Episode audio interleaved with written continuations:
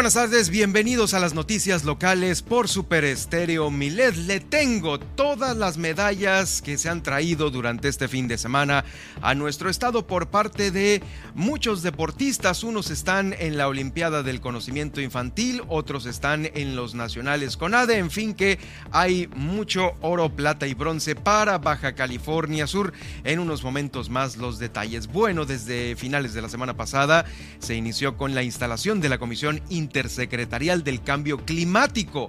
Finalmente, es una comisión muy importante, ya lo comentábamos con Jacqueline eh, Valenzuela, quien es la directora de CERCA del Centro de Energías Renovables y Calidad Ambiental aquí en el estudio sobre lo importante que es esto porque prácticamente entre todos los, los ahora sí que los interesados en este tema de la energía, tanto generadores, receptores, distribución, eh, pues bueno, ahora con el verano estamos así como qué va a pasar en el verano, con el primer huracán, cuando las temperaturas nos obliguen a tener prendidos todos los aires acondicionados de la ciudad, o si no es que todos, la mayoría. Ese es el punto para saber qué hacer en eh, en los próximos meses, que son meses muy importantes aquí en nuestro estado. Le tengo cómo vamos a iniciar la semana por los casos activos de COVID. También, mm, bueno, sobre esto no son muy buenas noticias.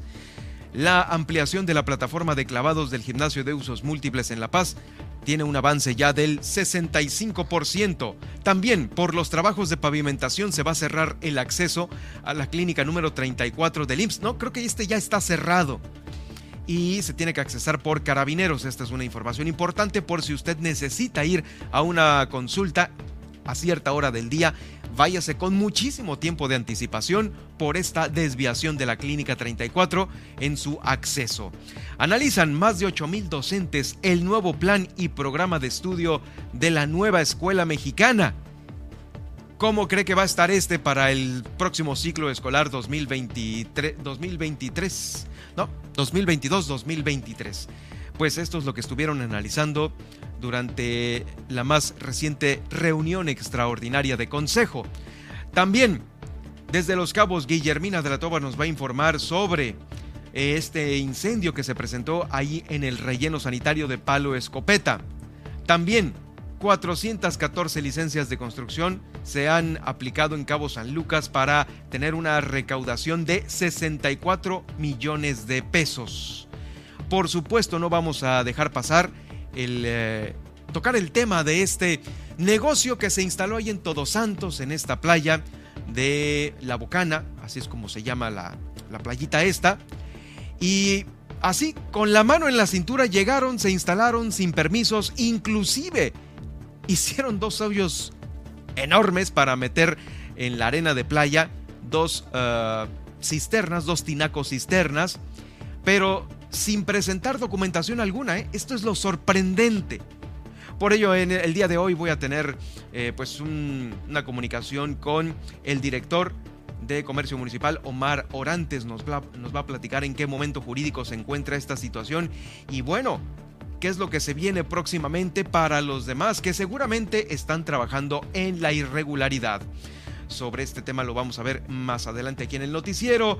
Eh, Comondú va a iniciar la reconstrucción del tramo de este camino de Francisco Villa al entronque con las barrancas. Es uno de los caminos más importantes que ya va a quedar bien. También este próximo 15, del 15 al 17 va a haber mastografías ahí en Mulegé. Se van a aplicar eh, en este periodo de fechas y con agua.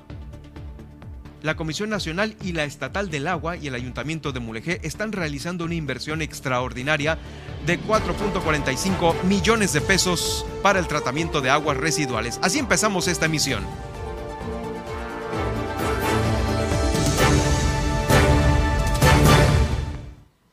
Ahora, Milet Noticias Baja California Sur. La información más importante de las últimas horas. Todas las noticias. Todo el tiempo. Por el 95.1 de FM en La Paz y 91.5 FM en Los Cabos. Con la potencia radial y el respaldo informativo de Grupo Milet México. Conduce Germán Medrano.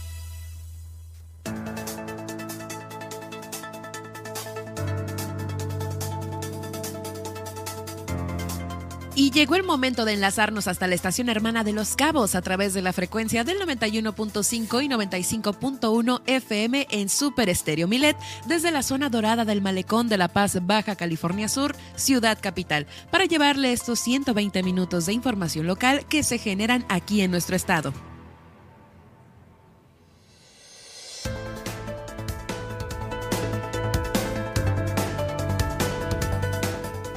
Excelente inicio de semana, les saludo desde cabina, yo soy Nadia Ojeda y estaré acompañando a Germán Medrano para platicarle qué pasó un día como hoy, el pronóstico del clima, la tendencia en Twitter y los titulares de los principales diarios nacionales e internacionales.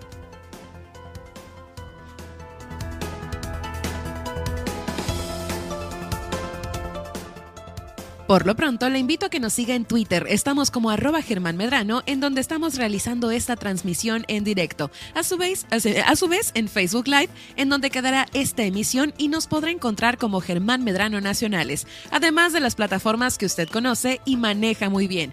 Twitter, Facebook, Spotify, iHeartRadio, TuneIn y Seno FM, además de Alexa. Alexa sintoniza las noticias con Germán Medrano en iTunes Podcast. A mí me puede encontrar como Nadia Ojeda Locutor en Facebook y en Twitter como arroba guion bajo Nadia OB. Además, no se pierda el día de mañana nuestro divertido morning show, El Gallito Inglés, pensado especialmente para la generación X, el cual empezará en punto de las 10 de la mañana. Y bueno, pues le traeremos los tips de Luis Roberto El Boy y Juan Pablo Torres Don Limón, además de las canciones que no sabías que querías escuchar y te invitamos a realizar tu denuncia ciudadana a lo largo de esta emisión a través de la línea Milet 612-205-7777. Así iniciamos esta emisión de Milet Noticias Baja California Sur con todas las noticias todo el tiempo. Comenzamos.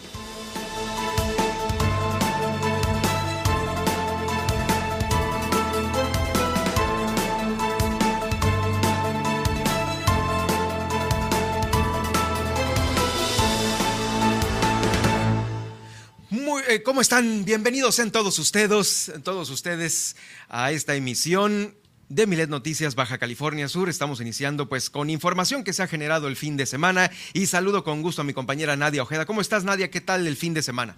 Hola Germán, pues bastante ajetreado, pero ya estamos aquí listísimos para una nueva emisión de este gran noticiero y pues yo también te saludo a ti. Así es, pues bueno, hoy eh, pues muchos temas que comentar, los deportivos por supuesto, hay muchas medallas que se trajeron para Baja California Sur y esto los vamos a comentar después, justo después de que nos platiques nos lleves de la mano en este viaje que hacemos al pasado, siempre contigo en la efemérides del día de hoy.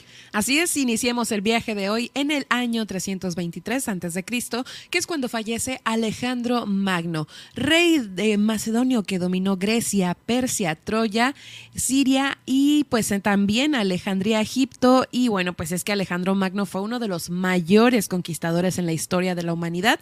Era un hábil jinete y siempre estaba al frente comandado a sus soldados. Ahora vamos al año 1231, que es cuando también fallece Antonio de Padua, que fue un sacerdote de la orden franciscana, predicador y teólogo portugués, venerado como santo y doctor de la iglesia por el catolicismo. Algunos atribuyen a San Antonio el conseguir la persona definitiva en la vida de aquel que lo pide, pero también se le conoce a, Antonio de Padua como el santo de los pobres y es por esa razón que en su día se reparte pan de banquete para conmemorar el compartir y recordar su infancia.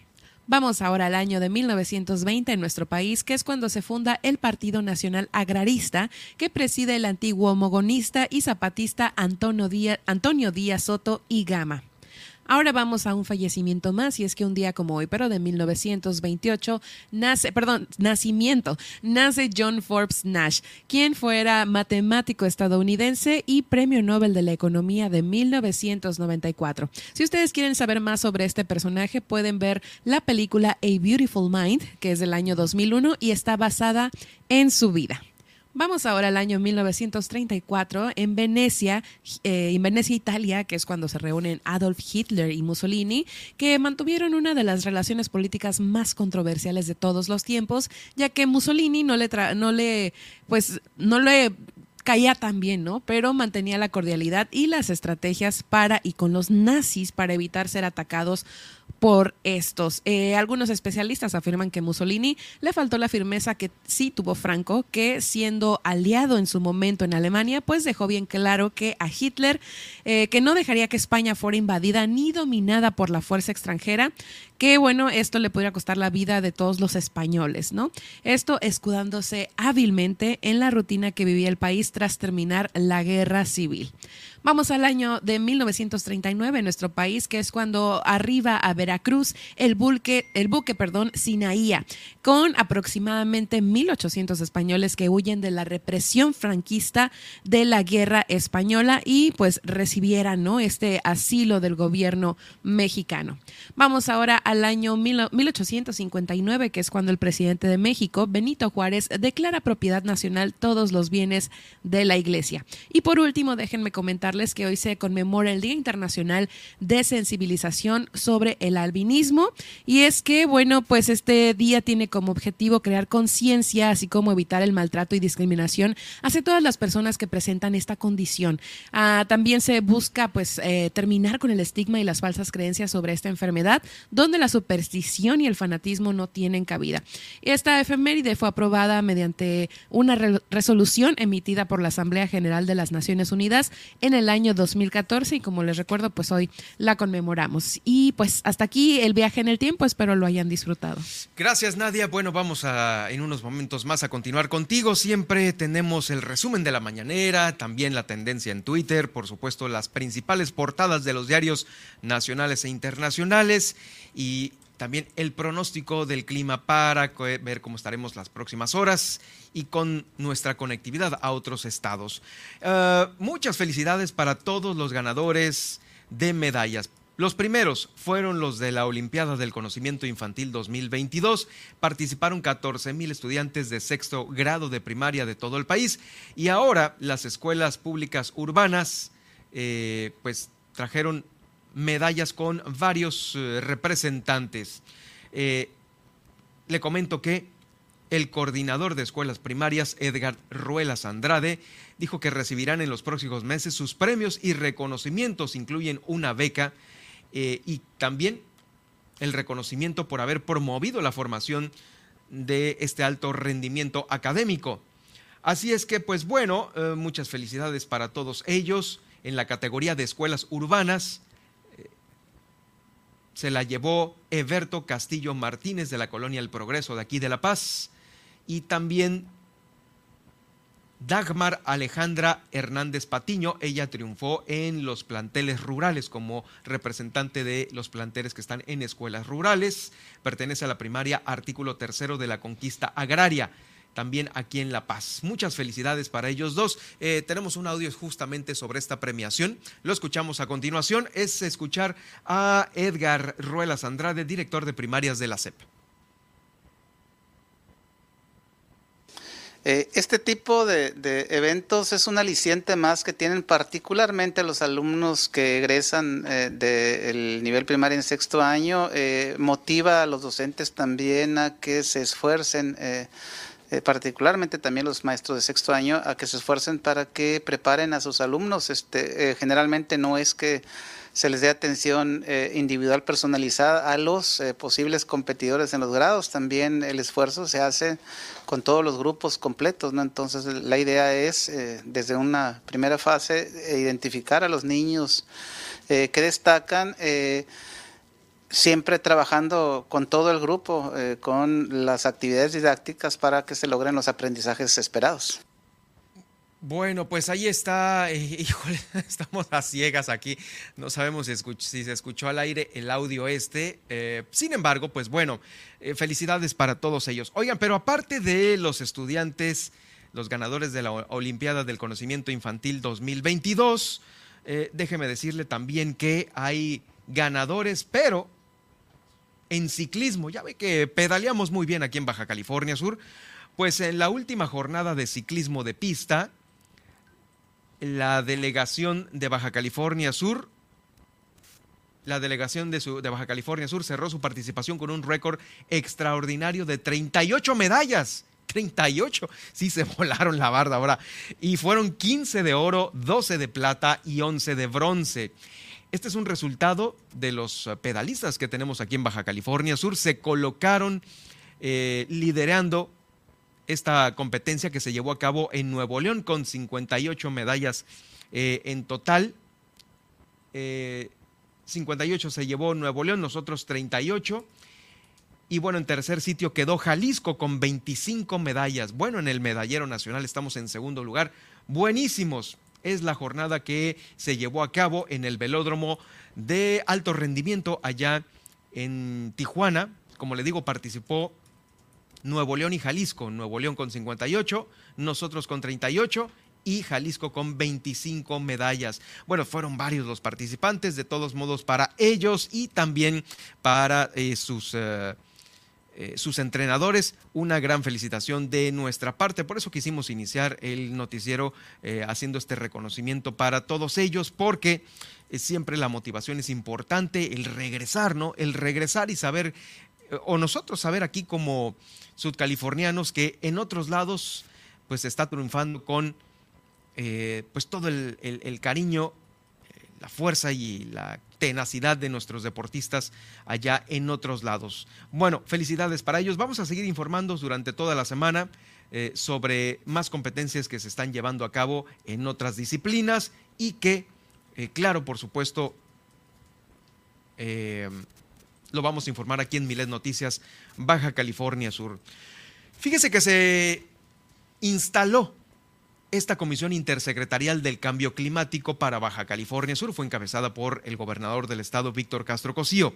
Este va a ser un órgano colegiado de coordinación para que de manera integral las diferentes secretarías y entidades gubernamentales planifiquen, impulsen y promuevan acciones dirigidas a consolidar el desarrollo regional. El cuidado al medio ambiente eh, para prevenir los efectos del cambio climático debe de ser un compromiso muy importante que ahora se revise a fondo y se reviertan los daños que hasta el momento se han eh, ocasionado. Fíjese que Baja California Sur tiene su plan estatal de desarrollo, contempla objetivos y metas relacionados con la sustentabilidad, el cambio climático, además de dar seguimiento a eh, pues, todos los decretos de esta comisión que se creó en el 2013 precisó que el objetivo de esta comisión es dar responsabilidades claras y plantear respuestas, sobre todo en un tema tan delicado como lo es el cambio climático. Por ello, se tiene que integrar a toda la sociedad en general, a los institutos de investigación, organizaciones de la sociedad, grupos de trabajo, también transporte, movilidad, energía, eh, este, dependencias que tienen que ver con lo forestal, con la agricultura, con la ganadería, porque por ello se tienen que eh, pues mitigar ya estos efectos, los cuales pues a veces sí nos afectan y en mucho. ¿Sabe cuál es uno de los que más afectan? No las lluvias, el calor o la sequía. Bueno, la sequía puede decir que es en segundo lugar, pero el cambio en la temperatura en, en, el océano, aquí en el Océano Pacífico, significa mucho. El tema de la niña y el niño, a lo mejor usted lo escucha cada rato, este, ay, es que eh, la niña está haciendo pues tales efectos. No, eso es algo muy importante porque Resulta que hay algunas especies que nosotros estamos eh, acostumbrados a consumir que se van de aquí por la temperatura del agua ¿eh? y llegan otras que probablemente no sean tan consumibles. Ese es el punto de los efectos que puede traer consigo un cambio climático, principalmente en la temperatura del el agua. Claro que el tema de la temperatura arriba acá en tierra ocasiona estas sequías también que se las han visto negras a muchos productores de aquí, de ganaderos y agricultores también de Baja California Sur por el cambio climático. Este órgano, que es el de la Comisión Intersecretarial de Cambio Climático, deriva de la publicación en el Boletín Oficial del Gobierno del Estado del 3 de junio del 2013. Con esta instalación se hace patente el compromiso de avanzar con políticas públicas que permitan acciones de preservación, restauración, manejo y aprovechamiento sustentable de los ecosistemas y recursos que tiene Baja California Sur. Hay que ser congruentes entre lo que establece el Plan Estatal de Desarrollo para Baja California Sur, la sustentabilidad y el cambio climático. Eh, lo ha dicho el gobernador en varias ocasiones, no puede haber desarrollo sin una comunión entre los sustentables, la palabra ahorita de moda, si usted dice, ¿qué, ¿qué, es eso de sustentable o de qué se trata? Sí, es no pegarle en la torre a Baja California Sur en muchos eh, ámbitos. Eh, si, nosotros, si de por sí el cambio climático está haciendo estragos, imagínense nosotros como seres humanos, pues también podemos hacer muchos otros o, estragos que los vemos aquí, ¿no? Todo este tema de las cuatrimotos, las tricimotos en las dunas, hemos visto cómo le han pasado por encima a estos eh, lugares en donde llegan las tortugas a dejar sus huevos, sus tortuguitas. Ahí están las fotografías, aplastadas por una llanta de cuatrimoto. Ese es el punto. Lo acabamos de ver el fin de semana, ayer domingo, con este negocio que se puso a excavar para meter tinacos en la mera playa, enterrarlos, porque querían hacer una cisterna. Entonces, pues, ¿dónde está el cuidado al medio ambiente? Y sobre esto vamos a platicar más adelante aquí en el noticiero con el director de comercio, porque esto no puede pasarse por alto. Debe de ser un ejemplo para otros comercios y también eh, me parece que estamos haciendo nosotros nuestra parte como sociedad por el hecho de simplemente denunciar, de grabar lo que están haciendo, de subirlo a las redes sociales y lo demás ya es tema de las autoridades, responsabilidad de las autoridades y también de nosotros de los medios de comunicación, claro, también para que no sigan sucediendo este tipo de cosas y difundir, hey, ¿saben qué? En aquella localidad está pasando algo, nos acaban de mandar este video, lo acaban de subir a redes, así es como podemos nosotros contribuir un poco a poner de, nuestro par, de nuestra parte para tratar de mitigar los efectos del cambio climático, incluidos los efectos que el mismo hombre nosotros mismos realizamos. Bueno, vamos a más información. ¿Cómo estamos eh, iniciando la semana en relación a los casos COVID el día de hoy? Bueno, déjeme decirle que estamos en 1.543 casos activos en todo nuestro estado. No llegamos a los 1.000 aquí en La Paz, pero estamos en 912 casos activos. Aquí en La Paz, 912 ¿eh? casos activos. Los Cabos tiene 294. Mulegé tiene 236 casos activos de COVID. Es muchísimo el COVID que hay también ahorita ya en Mulegé. Loreto tiene 55 y Comondú 46. En las próximas horas se va a saber si 55 casos sospechosos dan positivo o negativo aquí en Baja California Sur. Es eh, el tema de cómo estamos ahorita, tratando también de mitigar eh, estos casos activos de COVID-19. Bueno, vamos a más información porque le tengo eh, tema ahora porque nos están dando a conocer cómo van los avances en esta la plataforma de clavados del gimnasio de usos múltiples. Le comentábamos que el gobierno de Baja California Sur está garantizando estos espacios deportivos a toda la población para las necesidades que se ocupen. En este caso, es la plataforma de clavados de 5 y 7 metros del gimnasio de usos múltiples que se llama Emilio Milo Mendoza. Se encuentra en un 65% de avance. Esto lo ha dado a conocer el secretario de Medio Ambiente Recursos, eh, y Recursos Naturales del Gobierno del Estado, Marco Antonio Gutiérrez de la Rosa. Realizó recorridos de supervisión por diversas obras eh, que están en el Estado y pasó por ahí, por la del gimnasio de usos múltiples. Estos trabajos están a cargo de la Secretaría y también están haciendo algunos otros, eh, aparte de la fosa de clavados, están recubriendo las estructuras del gimnasio de usos múltiples. Están poniendo tapetes antiderrapantes, están dándole mantenimiento a las escaleras, reparando los plafones y las bases de concreto. 65% de avance es lo que se tiene ahí en ese, en ese edificio. Donde también están chambeando por parte de la Secretaría de Planeación es en los eh, trabajos de repavimentación que se está llevando que están haciendo ahí frente a la clínica 34 del el Seguro Social. Sabemos que están ahí, el acceso para la atención a los derechohabientes va a ser por la calle Carabineros. La directora de esta unidad, la doctora Gabriela Acosta Kelly, dijo que estos trabajos de pavimentación ya están en proceso, por lo que eso no limita para que el Seguro Social le brinde a los pacientes que acudan a la medicina familiar o, a, alguna urgencia todos los eh, trabajos médicos que, se, que requiere la población. El acceso entonces para proveedores, personal y vehículos oficiales va a ser por la calle Carabineros, al igual que también para la derecho a biencia.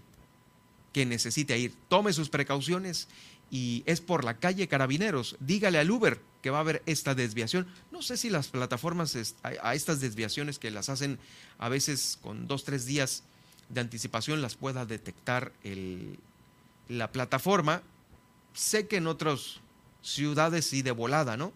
Pero lo ignoro si aquí nosotros tengamos este tipo de eh, actualizaciones tan rápidas en las plataformas, ya sabe, de Uber o Didi, que son las más conocidas aquí para nosotros. Eh, bueno, pues vamos a estar atentos de estos dos, eh, de estos trabajos importantes. Continuamos con más información. también dentro de lo que se llevó a cabo este fin de semana, están analizando, o analizaron más bien, en, la más reciente reunión extraordinaria del Consejo Técnico Escolar el nuevo plan y programas de estudio para la nueva escuela mexicana. Esto lo dio a conocer el director general de Educación Básica aquí en Baja California Sur, José María Hernández Manríquez. Señaló que estos procesos de capacitación y formación continua se realizan durante este año y el primer semestre del año próximo en todo el país por ello es importante que desde ahora los colectivos escolares conozcan los objetivos y los propósitos de esta estrategia que va a empezar a aplicarse como programa piloto en algunos planteles del país para este próximo periodo escolar 2023-2024. Sí, es 2023-2024. Comentó que esta reunión se celebró eh, en el centro del país. Estuvo presente la secretaria de Educación Alicia Mesa Osuna y fue presidida por el la secretaria de Educación Federal, Delfina Gómez Álvarez. Pronto se van a aterrizar estas propuestas, este nuevo plan de la escuela, de la nueva escuela mexicana, para aterrizarlo en los estados y habrá noticias de ello. ¿Qué cosas diferentes vendrán? Eh? Em, ¿Quién sabe? No lo sabemos hasta que una vez no nos presenten por lo menos el programa piloto, si es que Baja California Sur formará parte de los estados que son piloto en el país. Vamos a una pausa y tenemos mucho más aquí en el noticiero.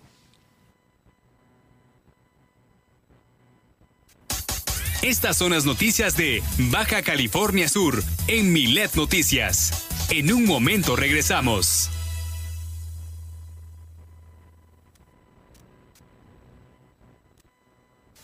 Los nazis crearon las metanfetaminas para convertir a sus soldados en seres incansables y deshumanizados.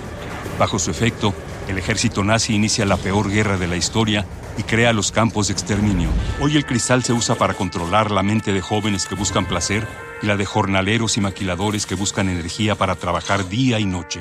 Busca la línea de la vida. 800-911-2000. Para vivir feliz, no necesitas meterte nada. Gobierno de México. Estás escuchando Super Estéreo Milet. X, H, B, C, P, Z. X, H, B, C, P, Z. En el 95.1 FM, desde La Paz, Baja California Sur.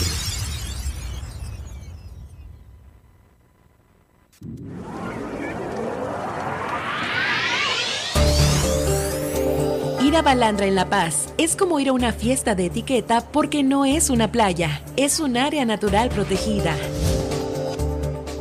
Ya dentro de Balandra tendrás que mantener limpios los manglares. Queda prohibido subirse al hongo y a las dunas. Regresa a casa con toda tu basura. Usa los baños secos con responsabilidad. No te lleves parte del ecosistema contigo. Pasea a tu mascota con correa.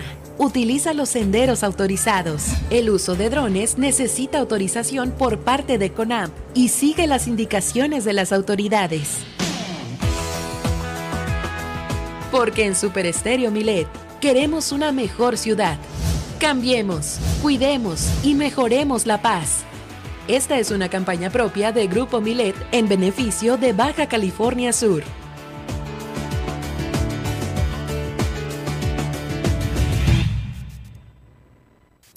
Super Estéreo Milet Baja California Sur, 95.1 FM, una emisora de Grupo Milet México.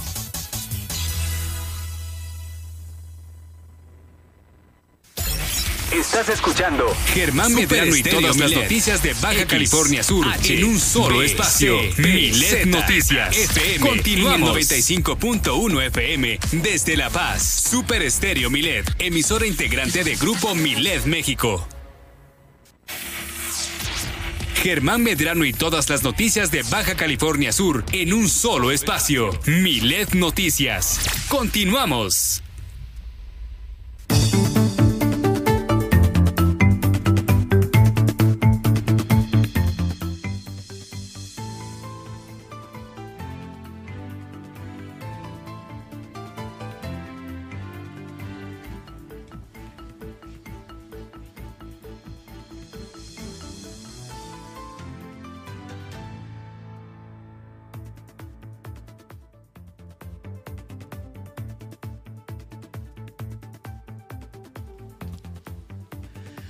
Bueno, pues ya estamos listos para justamente para el clima el día de hoy.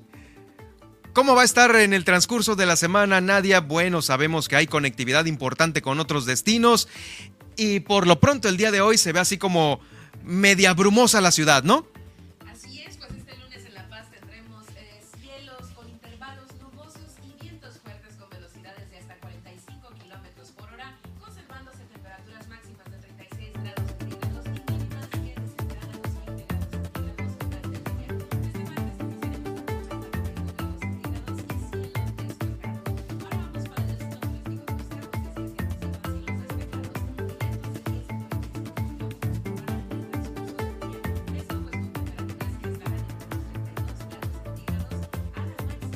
Los 26 grados a la temperatura mínima. Para este martes estaremos iniciando la jornada con 26 grados centígrados y cielo despejado.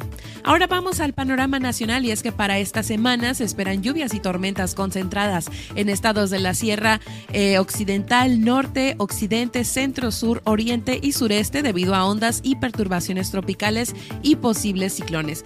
Eh, pues aquí hay precaución y hay advertencia de lluvias y tormentas fuertes en el, en el interior de la República específicamente y potencial de granizadas, viento y efectos de inundaciones. También se espera calor de hasta 40 grados centígrados en estados del norte.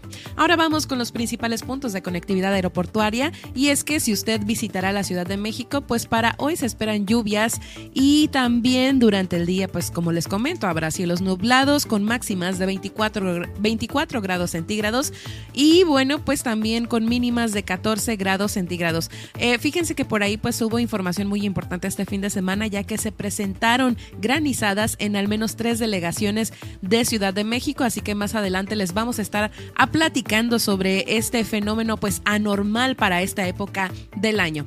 Ahora vámonos a Monterrey, Nuevo León y es que hoy las temperatura, la temperatura máxima que se estará presentando es de 37 grados centígrados y la temperatura mínima de 24 grados centígrados con un sol eh, soleado a parcialmente nublado, bastante caluroso y bochornoso y bueno, pues eh, con información más específica, fíjense que hoy pues resaltan que habrá mala calidad del aire. Ahora vamos a Guadalajara y es que en este sitio pues eh, se empezará la semana con lluvia moderada en la zona sur y sureste y bueno pues también la, temperatura máxima que hoy se está presentando es de 30 grados centígrados con humedad del 41%. Ahora vamos al panorama internacional y es que rápidamente nos vamos a Nueva York en donde la temperatura máxima de hoy será de 27 grados centígrados y la temperatura mínima de 17 grados centígrados con intervalos nubosos en las próximas horas y posibles tormentas eléctricas. En Chicago, Illinois, la temperatura máxima de hoy estará uh, calurosa ya que será de 33 grados centígrados y la temperatura mínima de 11 grados centígrados con calor húmedo y sofocante en las próximas horas. Y por último, en este recorrido, fíjense que en Los Ángeles, California, la temperatura máxima de hoy será de 27 grados centígrados y la temperatura mínima de 17 grados centígrados con intervalos nubosos. Hasta aquí el reporte del clima. Espero tomen sus precauciones y bueno, sigamos este pues eh, soportando el calorcito porque este fin de semana sí llegamos hasta los 41 grados centígrados. Híjoles. Así que pues a ver cómo estará esta semana. ¿Sabes qué? No, ni en cuenta. Me encerré ¿Te y encerraste? ¡fum! Sí. Entonces, Sí. So sorry. no, yo sí lo padecí un poco el sábado, pero igual que tú para el domingo dije, sí, hoy no se sale para nada. Y era de que mínimo apagabas si acaso el aire para descansar y sentías la ola de calor. Ah, sí, hombre. Oigan, tengan mucho cuidado por, bueno, más bien, híjoles, ¿qué les podemos decir cuando está ahorita hecho un caos el aeropuerto de la Ciudad de México? Eh, el día de hoy es una tendencia, ahorita nadie lo seguramente lo va a tener más en, tendencia, pero el aeropuerto está sufriendo unos retrasos en salidas y llegadas, hay muchos tumultos, largas filas, eh, espera para maletas. Híjoles, en verdad si tienen algún compromiso que les obligue llegar a la Ciudad de México para un transbordo o simplemente porque van a ir a Ciudad de México, este, híjole, pásenlo todo para un día siguiente. Mejor. En el mero día no se comprometan absolutamente a nada porque es un caos el Aeropuerto Internacional Ciudad de México y pues ahí... Y con lluvias. Es peor. aparte, ¿no? Híjoles. Sí. nadie, nombre. Te, me voy a ir antes. sí, toma mucha precaución para tu próximo viaje. Definitivamente. sí, hombre. Bueno, pues eh, es la recomendación que les hacemos. En unos momentos más el detalle de esta información.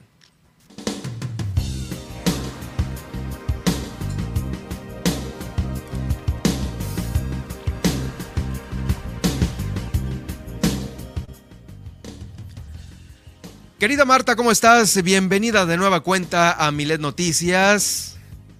Eh, pues es un gusto saludarte siempre aquí en esta frecuencia. Hola Germano, el gusto es para mí. Gracias, gracias por, Ahí este espacio. Ahí, está. Ahí estamos. ¿Regreso? Sí, sí, te escuchas bien. a ver. Sí, sí. Todavía no.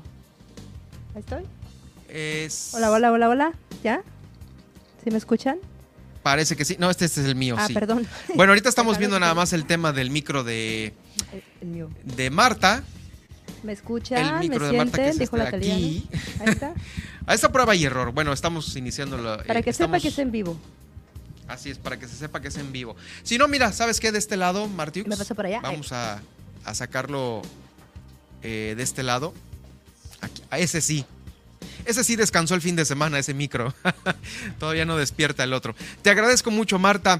Oye, pues mira, lo platicábamos hace un momento, eh, bueno, antes de llegar aquí al estudio, el tema que nos traes el día de hoy y esto a propósito del Día del Padre. Pues muy ad hoc, que ya se viene, es el próximo domingo.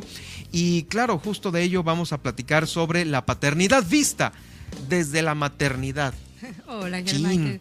Ahora sí, bueno, pues buenas tardes a ti, buenas a todos los que nos están siguiendo. Y, sí, bueno, em, dentro de, los, del tema ¿no? Que, que, te proponía ahora es precisamente en alusión al Día del Padre, al mes del Padre, que ahora ya no nada más se hace referencia al día, sino también al mes, lo cual me parece muy bien y muy acertado. Y que es el próximo domingo, que por cierto adelanto la felicitación a todos los papás. Y sí, pues quería, quería tratar este tema, pero tomando como, como, como punto de partida eh, expresiones que nosotros escuchamos con mucha frecuencia en relación a, la paternidad vista desde el, desde el desde el enfoque, digamos, de la perspectiva de una mamá. Como por ejemplo, escuchamos muy frecuentemente, ay, discúlpame hijo porque te elegí un mal padre, o me siento mal porque elegí un mal padre para mis hijos, ¿no? Eso cuando se quejan del papá, ¿no? Eso es cuando se quejan del papá, exactamente. Y en, y en, ese sentido, pues a mí me gustaría muchísimo este, aclarar de que para, para empezar es, es, no tiene sentido una frase así o no tiene sentido esta idea o esta concepción que se tiene acerca de que una mamá es la que elige al padre de sus hijos como tal. Lo que pasa es que, bueno, dos personas se enamoran, se involucran y pues deciden tener hijos. Ya cada una pues tomará también sus propias decisiones de cómo ejercer el rol de papá o de mamá no es que elegir significaría un, proceso consciente de conocer las alternativas y conocer las cualidades de esas alternativas. Entonces, no, tú, tú no vas al supermercado y dices, por favor, a ver, tenga el peor de los papás y me lo llevo y lo compro, ¿no? Eso sí sería una elección y entonces sí sería totalmente reprochable. Pero no es así. Lo que pasa es que nosotros cuando nos involucramos o nos enamoramos a todos, hombres y mujeres, nos pasa que, vivimos como una especie de engaño. El enamoramiento es un engaño. Está Lo dijo Marta del Río. hashtag, arroba Marta del Río. El enamoramiento es un engaño. Es un engaño que nos hace que nos hace distorsionar eh, pues la realidad y los hechos. Entonces empezamos a pasar por alto muchas señales o minimizamos muchas señales de, que, nos que nos hablan de alguna conducta o de algunos rasgos de personalidad con las que vamos a batallar el día de mañana, las que vamos a padecer el día de mañana. Y pasa que después eh, estas, pues esto que dejamos pasar por alto señales que no previmos, como te repito, pues después se vuelven los grandes issues en las relaciones, los grandes problemas. Pero tampoco es tan sencillo como, como decir, bueno, entonces voy, a, me voy a enamorar de, otra persona con otras cualidades. Pues ojalá y uno pudiera tener esa conciencia plena en el enamoramiento, o esa bola mágica, o, esa conciencia, porque generalmente en el enamoramiento, como te digo, como es un engaño, tiene, tiene muchas instancias inconscientes en las que nosotros no, no, no actuamos de una manera racional. Entonces a veces uno no sabe, por ejemplo, por qué te gusta quien te gusta, pero simplemente te gusta y no sabes, ni siquiera lo puedes explicar precisamente porque se mueve en otras instancias. Eso es el enamoramiento, ¿no? Y dar, tratas de explicar, no, es que me gusta por un montón de cosas, pero no, a lo mejor ni siquiera entiendes esa razón. Y entonces te, entras en una relación en el que, en el que después pasa esta, este engaño, que es el enamoramiento, y queda ya como un apego, ¿no? Entonces ya después ya tienes un proyecto de vida, ya tienes hijos y ya te es difícil salir y ya no puedes, ya estás como atrapado en, un, en una pues en una cárcel en la que no tienes la, la, voluntad o no tienes la valentía, ¿no? porque digamos que separarse o divorciarse lo difícil es tomar la decisión. Entonces, en ese sentido, imagínate, si, si de por sí ya es complicada una relación así, asumir que encima tienes la posibilidad de ver cómo va a ser la otra persona cuando sea padre o madre, pues es, absurdo. Nadie lo sabe. No ni siquiera sabemos nosotros mismos cómo vamos a reaccionar ante una experiencia tan abrumadora como puede ser la maternidad o la paternidad. Sí, claro, e, eso es un como es, es como un switch que enciendes y pues la persona cambia por completo en muchas cosas, ¿no? Exacto, Y puede la cambiar. la dinámica de la pareja en, sí misma cambia. Y la dinámica cambia y puede cambiar para bien o para mal, ¿no? o sea, lo que tú te esperabas de, oh, pues tan buen muchacho que se veía con la muchacha, o al revés, ¿no? para que sea parejo, ¿no? Este, y nada más se casó y ¡fum!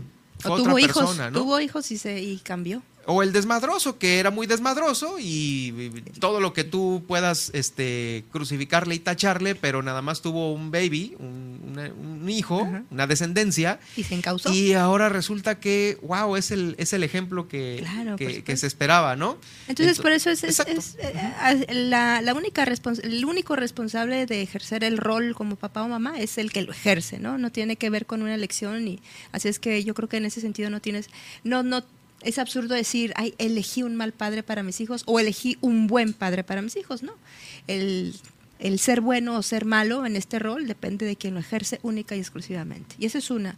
Luego tenemos otra también desde las mamás, ¿no? Que, que de repente a veces nos, nos nos eh, no interpretamos o internalizamos el rol del padre dentro de dentro de nuestra de nuestra vida como si fuera únicamente un proveedor que nada más sirve para estar eh, mm. proveyendo dinero o para ser no sé el chofer de la casa o para para muchas de estas funciones. Entonces el hombre vale o el papá exactamente el hombre vale en, en, en cuanto a su función en cuanto a su aportación a la casa o su aportación a los hijos. Y no es así.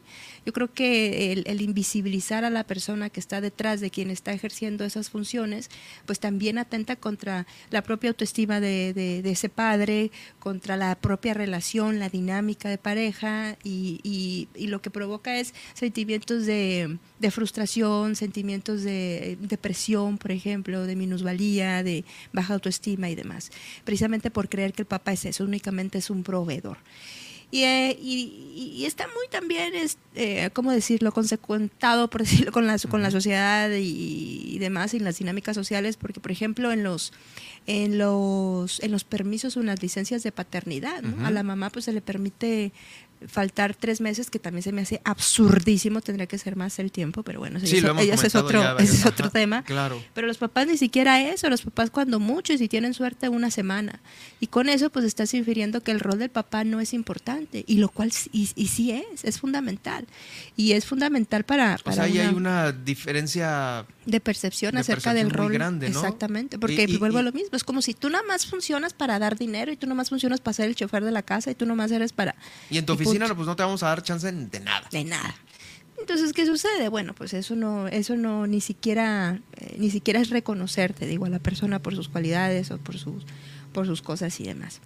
Luego tenemos otra parte también desde de, de nosotros las mamás que, que, nos, que pasa mucho con los papás separados, ¿no? Cuando, cuando el papá pues no cumple, por ejemplo, con pensiones alimenticias o cumple con sus responsabilidades, pues las mamás automáticamente, ¿no? Eh, está esta frase decir, ay, mira, qué bueno eres para disfrutarlos, pero no para batallarlos, ¿no?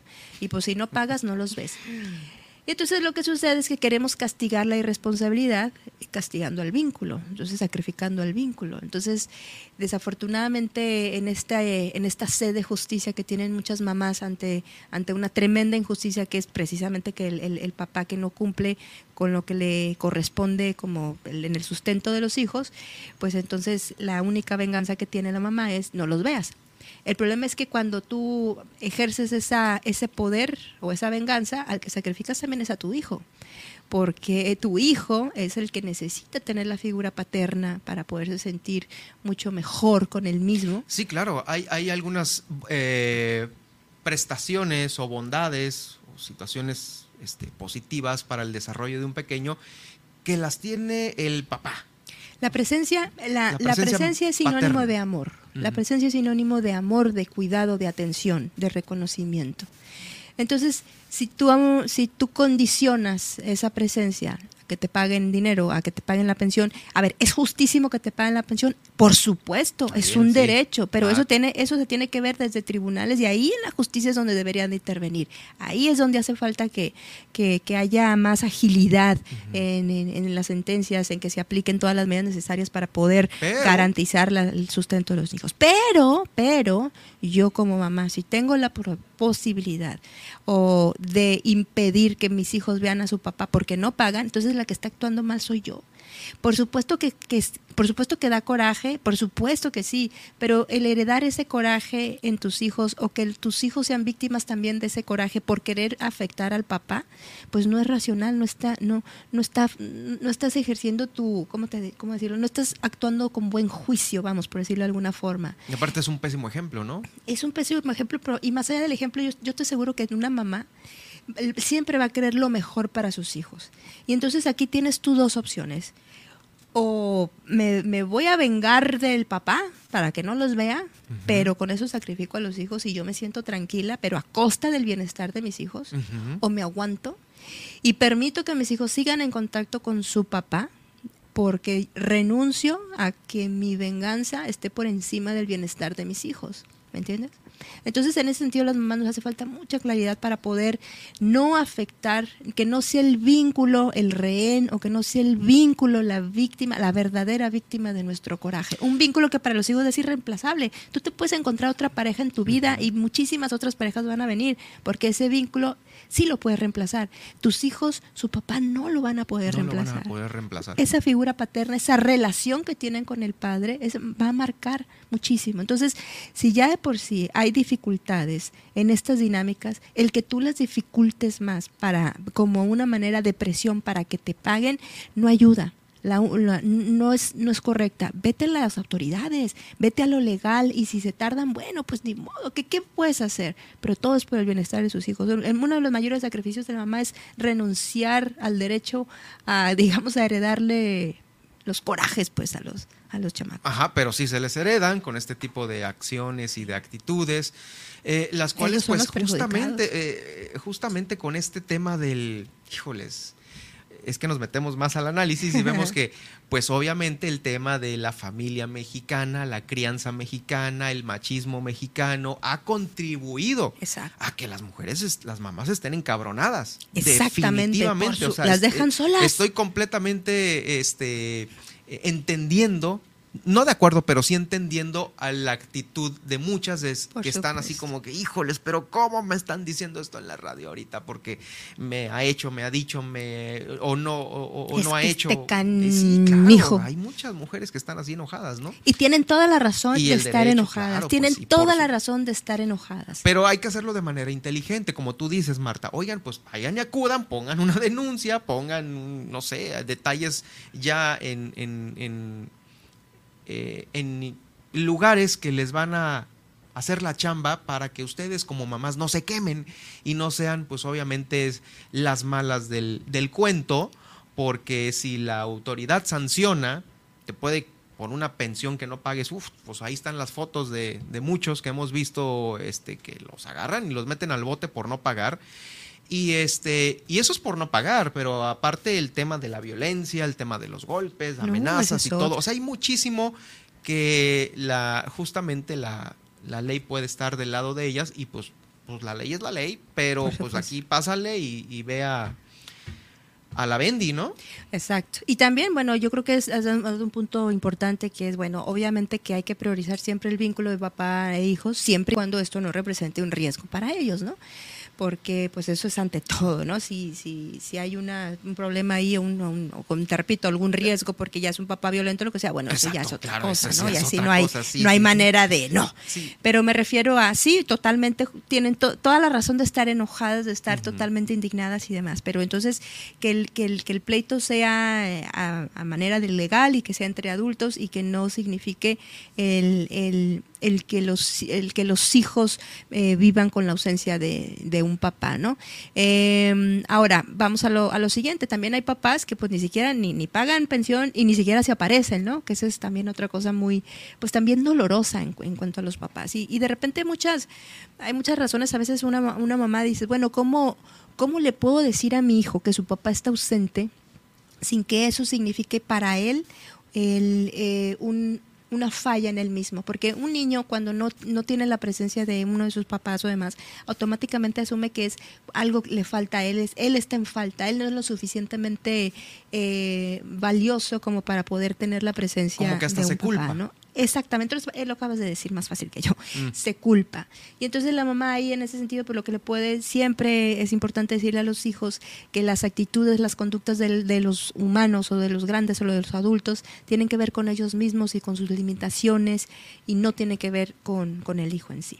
Pero bueno, eso es otro tema y seguimos hablando de las paternidades, ¿no? También de, otra- de repente también las mamás, hay papás que están presentes, hay papás que pagan pensión, pero la mamá, pero a veces las mamás lo que hacen es castigar el desamor de esa expareja porque pues porque simplemente ya no funcionó y entonces lo que hacen es tratar de, de- de dejar fuera al papá del- de la De la vida de, su hijo, ¿no? De la dinámica o de la presencia, ¿no? Y entonces sí, también utilizan as- al- algunas hasta recursos legales para impedir que el, que el papá se pueda vincular con el hijo, precisamente porque castigan así a veces el desamor. Y eso también pues no es, no es conveniente y eso también pues le causa mucho dolor, ¿no? Entonces yo creo que también ahí la- las, las mujeres necesitamos muchísima inteligencia emocional para poder, para no trasladar, repito, nuestra decepción como pareja, nuestra decepción como mujer, para eh, in- influenciar en el vínculo que va a tener nuestro hijo con su padre.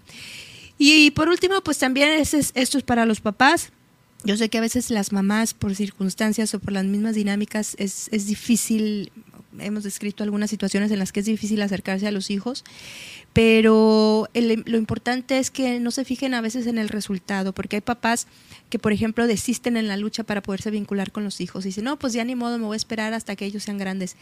Sin embargo, sin embargo, lo que uno valora a lo largo eh, es la lucha permanente. Entonces, si, si has luchado durante cinco años y no puedes ver a tu hijo, eh, piensa que, y dices, no, pues ya es suficiente, piensa que tu hijo el día de mañana le vas a decir, no, pues mi amor aguantó nomás cinco años para estar luchando por ti.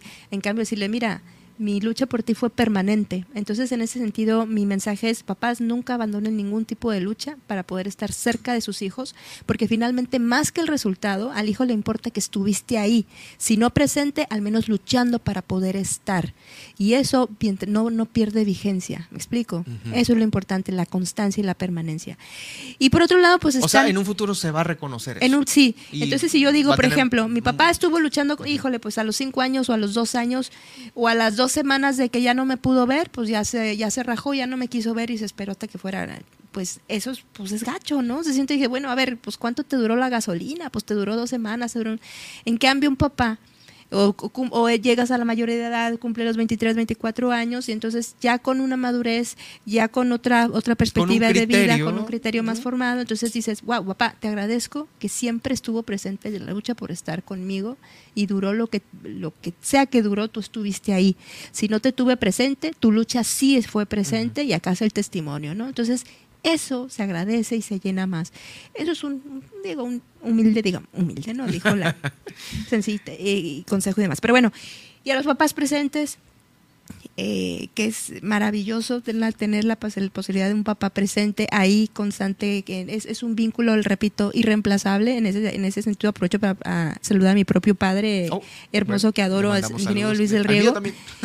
sí, ¿no? Que, que, que, la verdad es que en ese sentido yo me siento absolutamente privilegiada y, y es un vínculo que a mí me encantaría que todo el mundo pudiera disfrutar porque es un vínculo, como les digo, irreemplazable. En tu papá puedes encontrar un gran amigo, eh, un, referente, un ejemplo y demás.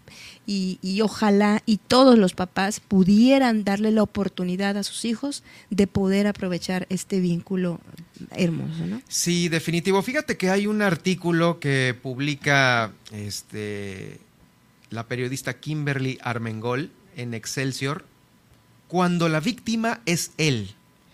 Ni todos los hombres son depredadores y hacen el hostigamiento en contra de las mujeres una práctica cotidiana de vida, ni todas las mujeres tienen el papel de víctimas en los casos de violencia. En el entorno de la pareja suele presentarse una situación contraria, mujeres que atacan y agreden a, varones, que los vejan como una práctica constante, pero que recurren a la victimización para eludir su responsabilidad. Es justo esto eh, lo vamos a compartir justamente a través de eh, Germán Medrano Nacionales, que es en donde lo invito para que me siga este post es que sabes qué, también aquí hay un error, un error en de planteamiento. Dicen, es que la violencia no tiene género, exactamente, pero las causas de la violencia sí es distinta para cada género. El que es el género, el género es un es una expectativa que tiene la sociedad a partir de tu de tu sexo, pues de tu de biología. Si yo nazco como mujer, la sociedad tiene cierta expectativa de mí que asuma ciertas conductas y que asuma cierto rol, y así como los hombres.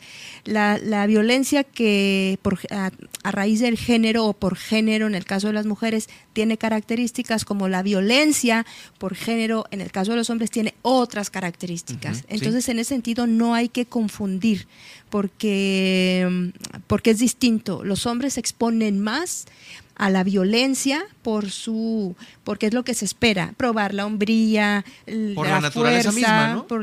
podemos decirlo así puede ser puede ser pero la naturaleza me refiero en, cuanto a lo cultural lo que lo que tiene que ver bueno la crianza es distinta en varios países no sí este, exacto sí nosotros aquí híjoles no si acá el macho el ¿qué es el machismo sí sí sí el machismo es eso no enfrentar salir combatir eh, y sí hay hay más muertos por homicidios hombres que mujeres pero las características, las características es lo que, lo que cambia.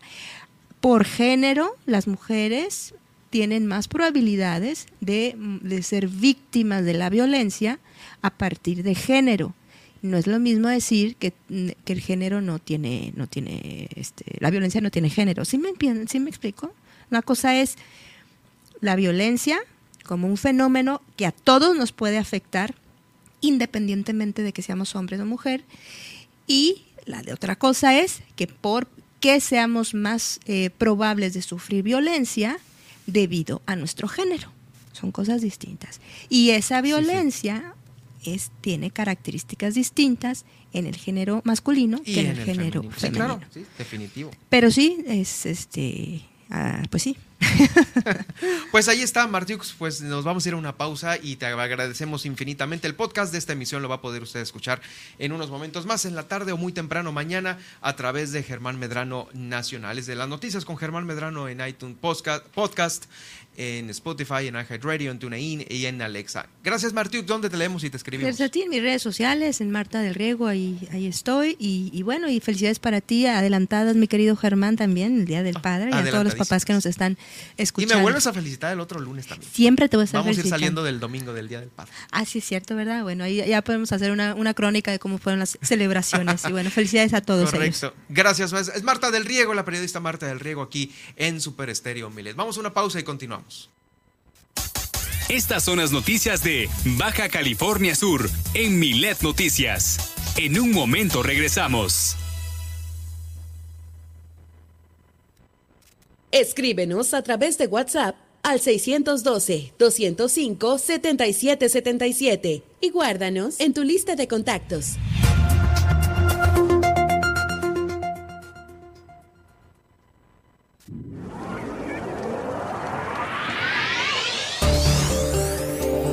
Balandra en La Paz es como ir a una fiesta de etiqueta porque no es una playa, es un área natural protegida. Ya dentro de Balandra tendrás que mantener limpios los manglares. Queda prohibido subirse al hongo y a las dunas. Regresa a casa con toda tu basura. Usa los baños secos con responsabilidad. No te lleves parte del ecosistema contigo. Pasea a tu mascota con correa. Utiliza los senderos autorizados. El uso de drones necesita autorización por parte de CONAMP y sigue las indicaciones de las autoridades. Porque en Super Estéreo Milet queremos una mejor ciudad. Cambiemos, cuidemos y mejoremos la paz. Esta es una campaña propia de Grupo Milet en beneficio de Baja California Sur.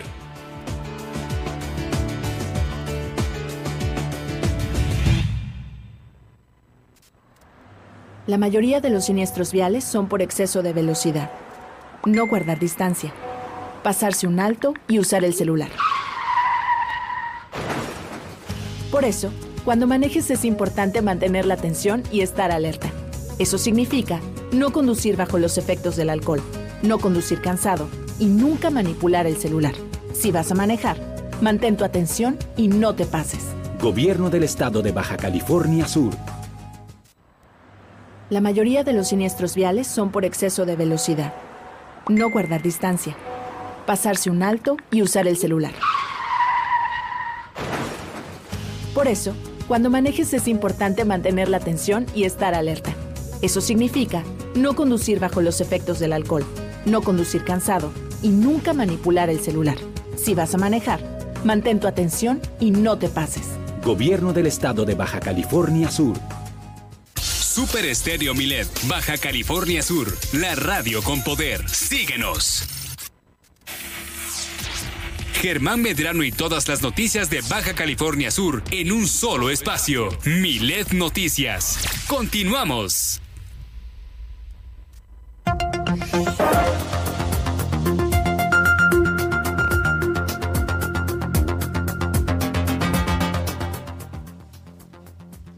Tenemos información sobre lo que está sucediendo justo en la tendencia en Twitter y por supuesto el resumen de la mañanera con Nadia Ojeda a continuación.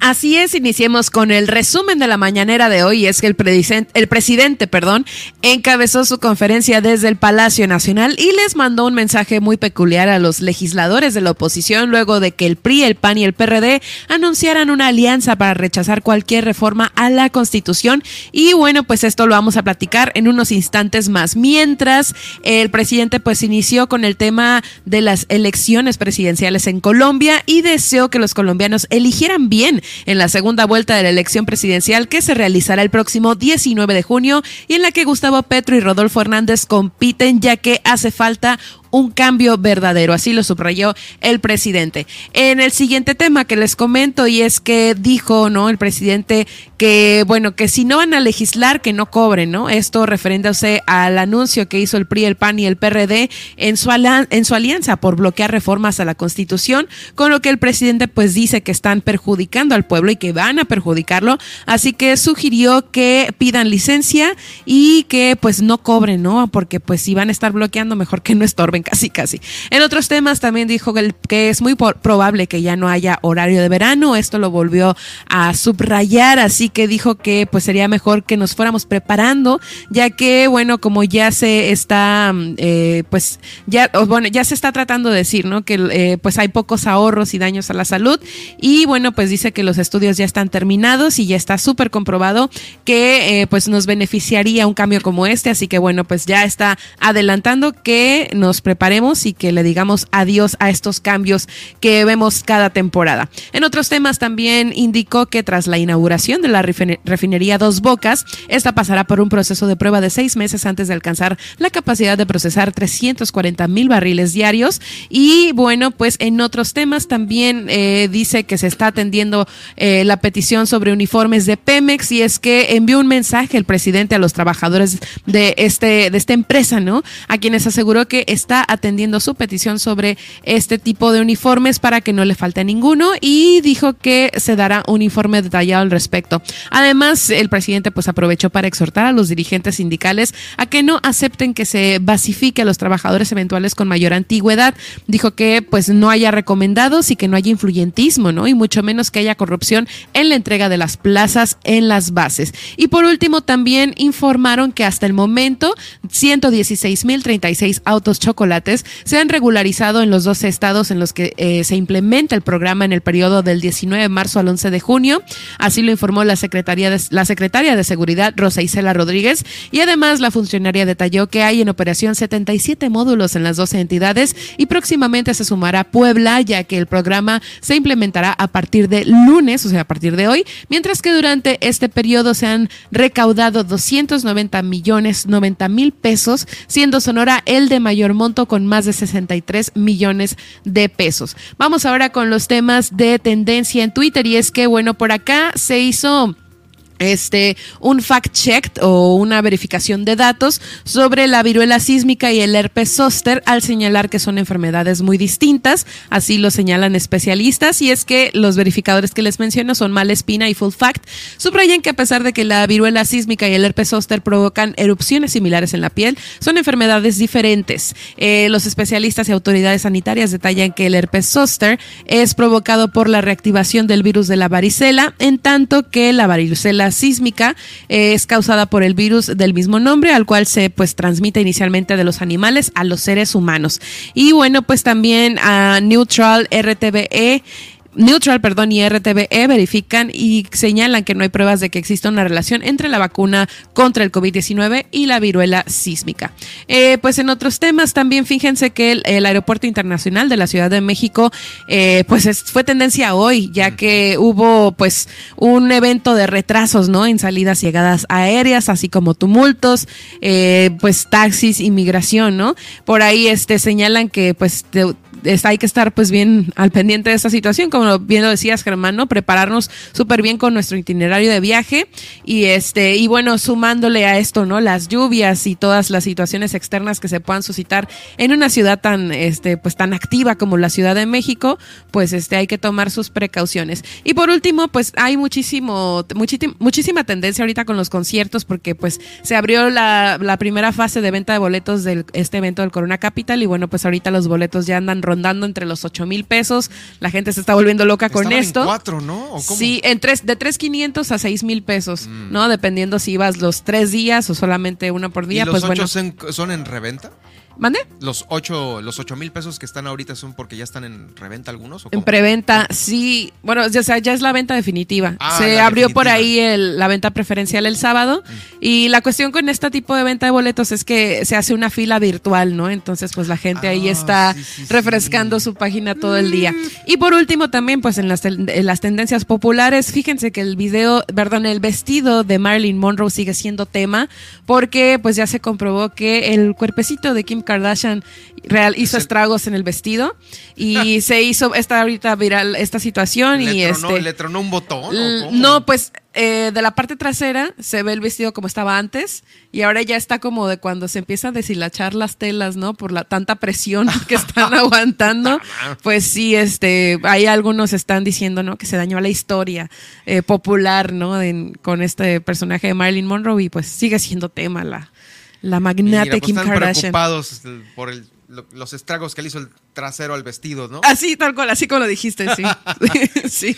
Y bueno, pues así están las tendencias. Ese es el tema. Muy el día de hoy. Pues muchas gracias, Nadia. Este, vamos eh, a seguir, pues todavía en el noticiero con más, con más eh, temas. En adelante tenemos las portadas, lo principal que viene en las portadas de los diarios nacionales e internacionales pero también tenemos eh, la línea de denuncia Milet, que ya tenemos justamente algunas denuncias.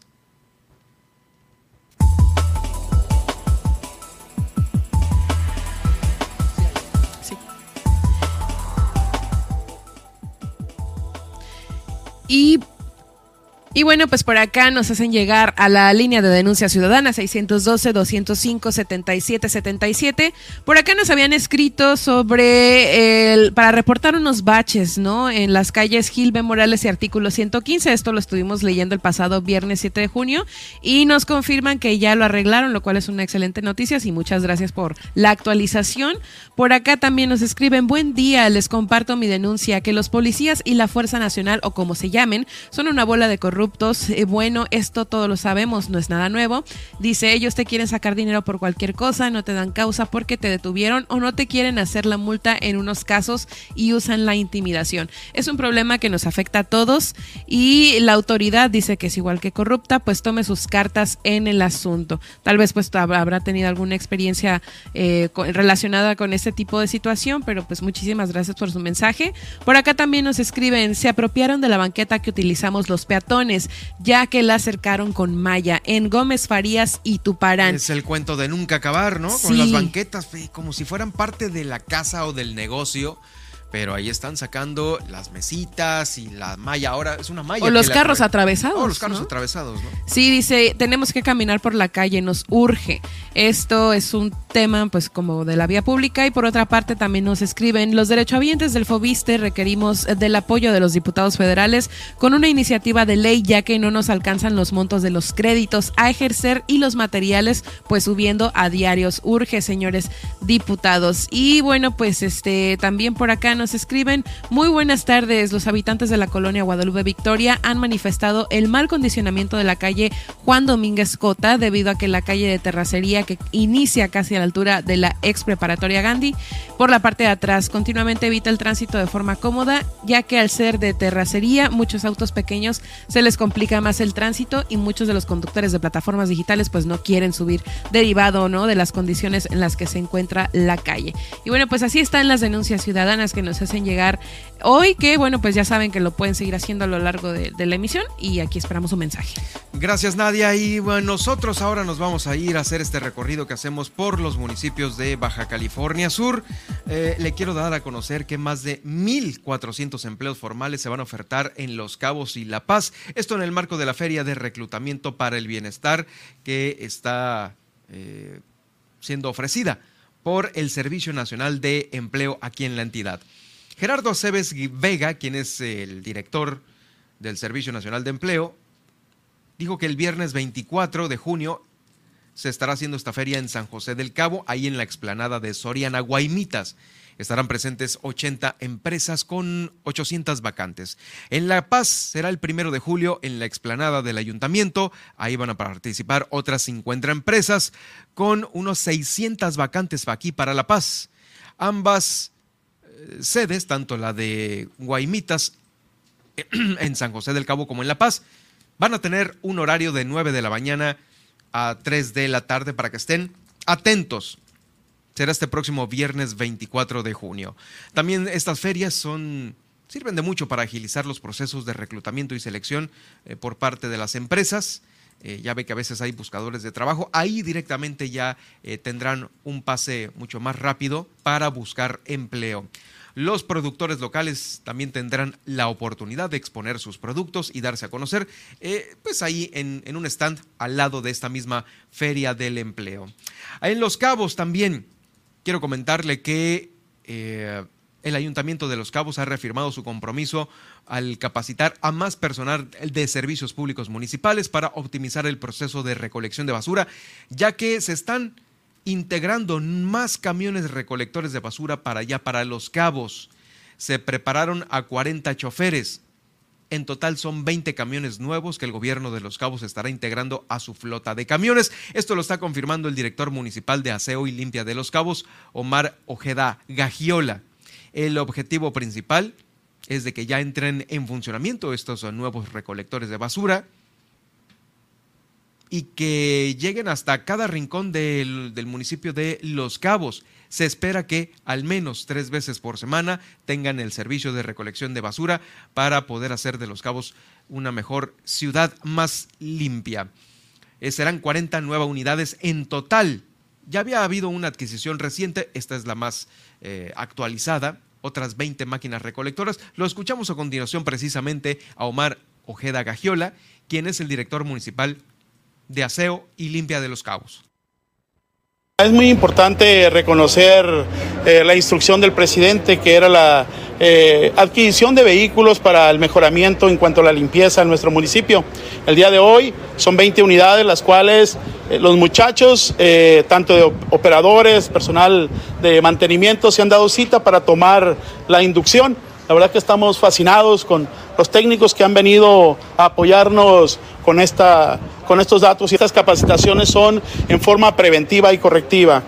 ¿De qué se trata? ¿Cómo es? Bueno, vienen los técnicos, nos dan una explicación teórica. Primero estuvimos en la sala de juntas recibiendo una explicación teórica, ahora estamos físicamente haciendo las cosas para el buen funcionamiento.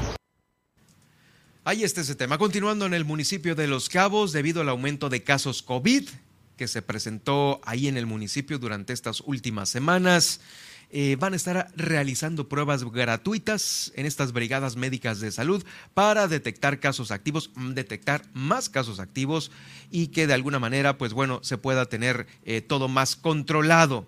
Eh, van a estar monitoreados por la Dirección Municipal de Salud. El director de esta de esta dirección, el doctor Juan Carlos Costich, informó que la unidad móvil de las Brigadas de los Cabos se va a ubicar en la colonia Arcos del Sol, ahí en Cabo San Lucas, eh, del 13 al 18 de junio. Hay que estar atentos porque ya a partir de hoy mismo, a partir de hoy, ya van a tener esta atención en la colonia Arcos del Sol de Cabo San Lucas. Para todos aquellos que me escuchan allá en Los Cabos, también eh, van a poderse hacer eh, una prueba COVID si es que usted sospecha que a lo mejor está contagiado. Lo escuchamos a continuación. Ahorita este, que son cuadros, se han presentado cuadros este, leves, no son severos y, este, y no hemos tenido un aumento en, hospitalizaciones. Entonces, pues debido a este aumento, el alcalde pone a disposición totalmente gratuito pruebas COVID en la brigada médica, eh, siempre y cuando primero sean valorados por el médico de nuestra unidad. También pues estamos este, ofertando los demás servicios que son pues la consulta dental, la consulta de nutrición, consulta de psicología, que ha sido muy demandada últimamente también, este, el electrocardiograma, la mastografía a mujer de 35 años hacia adelante o menores con algún factor de riesgo o con algún antecedente de cáncer este, de, mama. Eh, así como los laboratorios de análisis clínicos, que es pues la biometría hemática completa, que, y, la, y la química sanguínea pues de seis elementos, ¿no? que es lo básico, pues son servicios médicos de primer nivel, pues vamos enfocados también a atender a todas las colonias. Ahí para atender justamente a todas las colonias. Oigan, pues bueno, ¿recuerdan ustedes estos olores fétidos que estaba generando la planta de tratamiento de aguas residuales allá en San José del Cabo? Pues sí, entró personal de Fonatur, ya nos informaba Guillermina toda la semana pasada, que habían empezado ya a terminar estos primeros trabajos que iban a bloquear estos malos olores. Sin embargo, eh, Ismael Rodríguez Piña, quien es el director del Zapa de allá de Los Cabos, dio a conocer que por instrucciones del alcalde Oscar Lex se estará eh, dando seguimiento a los trabajos de la planta de tratamiento Fonatur para que lleguen al 100%. Ahorita solo se tiene un 50%. Hicieron este recorrido para intercambiar puntos de vista, experiencias eh, con pues, los trabajadores de ahí del Zapa y diferentes desarrolladores que operan también eh, plantas de tratamiento que pues también dieron su punto de vista. Por ejemplo, ahí está el, grupo Cuestro, Querencia y Diamante, por mencionar algunos. Escuchamos a continuación a el, director del Zapa de los Cabos, Ismael Rodríguez Piña.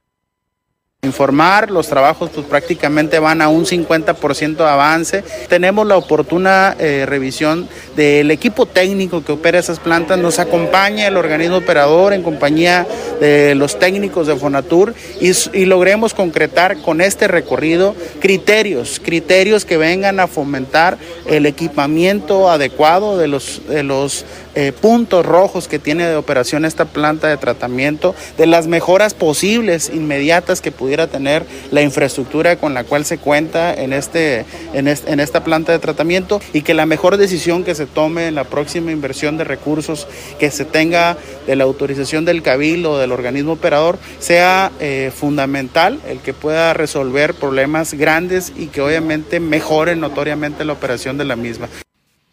Mire, sobre esto, muchos empresarios eh, están interesados en apoyar con alguna opinión de sus propios expertos, porque recordemos que los empresarios hoteleros allá en Los Cabos, pues tienen eh, también sus propias plantas.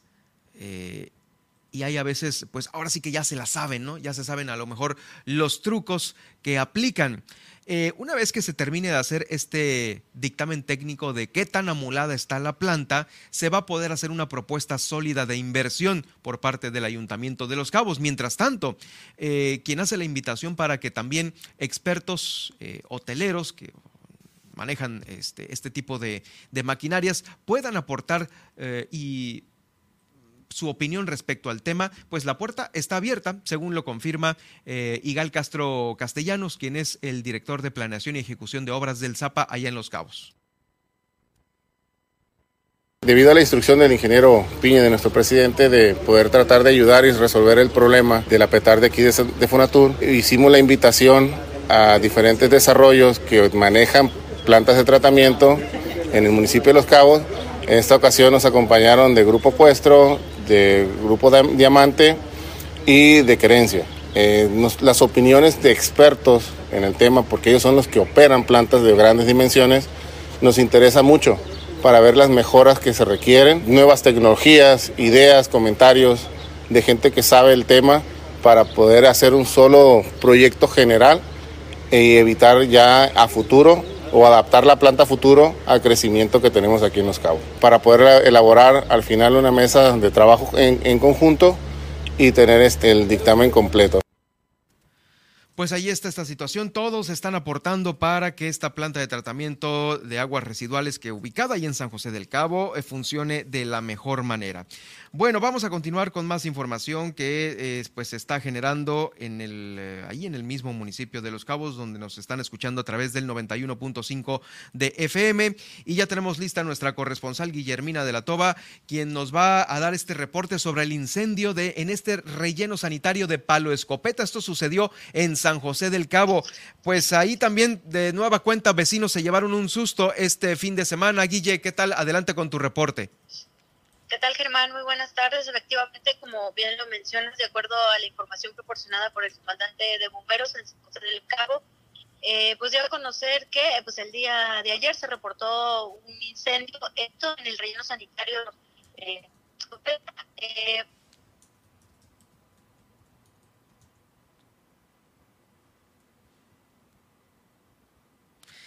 Me parece que perdimos a Guillermina de la Toba. A ver, dame un segundo, Guille, porque te vamos a marcar por otra línea. Em, ya sabe, pues bueno, es tema de la comunicación.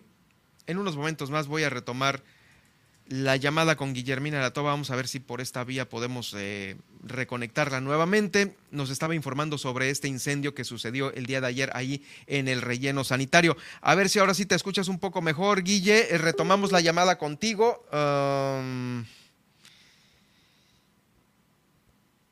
estuvo ahí también justamente platicando con el, eh, con el comandante de bomberos, era lo que nos estaba informando sobre el, eh, el, incendio ocurrido el día de ayer ahí en, en el relleno sanitario de Palo Escopeta. Es el relleno sanitario que ahí se, se prendió de nueva cuenta. A ver, ahí te tenemos, Guille. Es que yo creo que la comunicación no está muy buena, pero eh, vamos a ver si, si te puedes acercar alguna ventana o algo así por si no estás en un lugar ideal. Eh, nos decías que estuviste platicando con el comandante de bomberos sobre este, este incendio ahí en el relleno.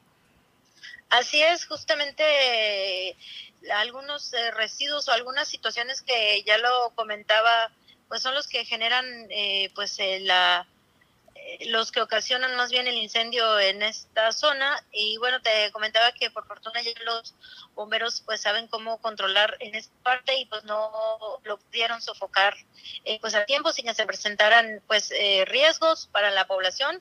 Hay que recordar que bueno pues la zona está un poco alejada de las comunidades. En algunas ocasiones la afectación es nada más el humo que llega a algunas zonas turísticas que están en esta en esta zona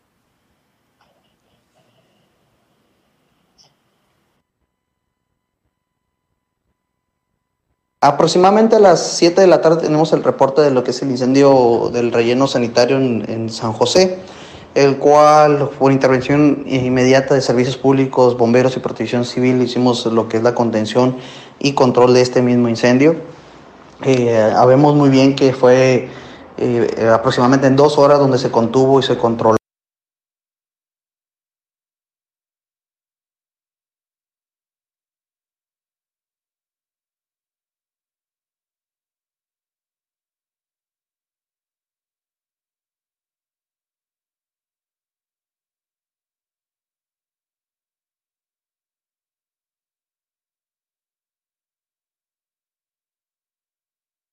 Vital y de importancia para poder nosotros controlar ese tipo de incendios.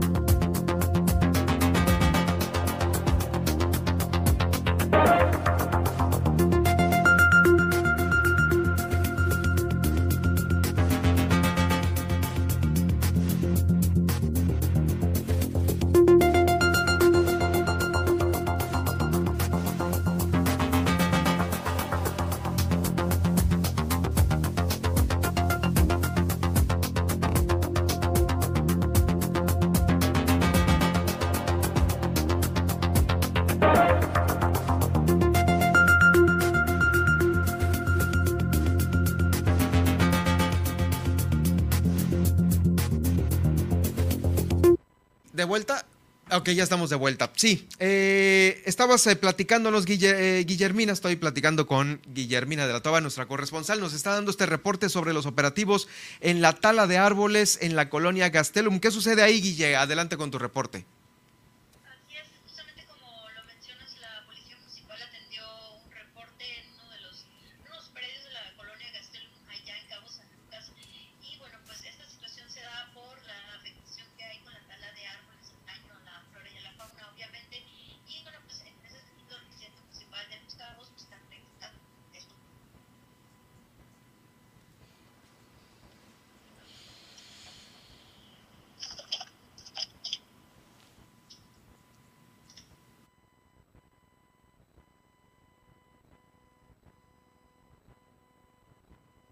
Participaron por ahí eh, en, una, en una diligencia para detener la tala inmoderada de, árboles ahí en Gastelum.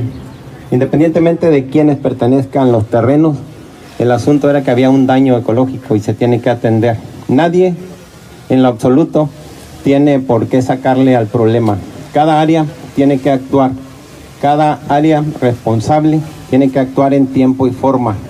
Y ese es un llamado a las direcciones a que no se detengan, a que no les tiemble la mano para aplicar la ley, porque este problema estaba desde el jueves y no podemos decir le corresponde a este, al otro. Al que le corresponda, háganlo. No tienen por qué estar, al final de cuentas, hacer un, el operativo tan grande que se hizo para detener un trascabo que estaba haciendo mal uso, estaba talando de manera ilegal porque no tenían permiso. Aquí se tienen que sacar los permisos primero para poder actuar. Ahí no hay otra. A quién pertenecen los terrenos, eso le corresponde al juez y a, y quien al final de cuentas habrá de determinar. Pero el daño ecológico pues está ahí y se va a actuar en consecuencia porque nadie, nadie va a estar por encima, por encima de de las licencias de construcción, esta mañana en Cabo San Lucas se dio un reporte de cuántos se han aplicado y obviamente cuánto es el recurso que se ha recaudado de todo esto. Y se realizó asimismo la sectorización de la delegación de Cabo San Lucas. Esto con la finalidad de eficientar el trabajo en campo, la cual se recorre cuando menos una vez por semana. obteniendo así los siguientes resultados. Aquí un comentario de, nos vemos un poquito, un poquito duros, un poquito, muchas veces los malos, pero es un trabajo que tenemos que realizar, la cual pues hemos tenido muy buenos resultados. De octubre a, mayo se han realizado 122 suspensiones de obra, las cuales hemos, hemos logrado regularizar 88. 33 se encuentran en proceso, se han realizado 25 inspecciones de obra y se han atendido 65 quejas ciudadanas. Les informo también que estamos por implementar el uso de cámaras para el trabajo en campo para los inspectores de obra. Esto con la finalidad de garantizar que la ejecución de trabajo en campo y la proximidad social con los ciudadanos sea la apropiada. Les comunico también que el trabajo en, en oficina se han reducido los tiempos de espera hasta un 70%. Es importante señalar que nuestro compromiso con los ciudadanos es prioritario. Es por ello que llevamos a cabo la orientación de forma directa con cada persona para agilizar el trámite que vaya a realizar. Como punto final, me es grato informarles que en esta delegación, desde el, desde el inicio de la administración, desde el mes de mayo hasta desde octubre al mes de mayo, hemos generado 414 licencias de construcción, lo que si lo convertimos a ingresos a la administración son aproximadamente 64 millones de pesos. Pues es la información acá en el municipio de Los Cabos. Gracias Guille por el reporte, estaremos atentos ya mañana con lo que se genere allá en Los Cabos. Nos escuchamos mañana con más información. Buenas tardes. Buenas tardes, es la corresponsal de Milet allá en Los Cabos, Guillermina de la Toba, en este atropellado enlace, el tema de la comunicación. A veces todavía no estamos al 100 aquí en el estado con este tema. Eh, vamos a una pausa y regreso con más todavía aquí en el noticiero.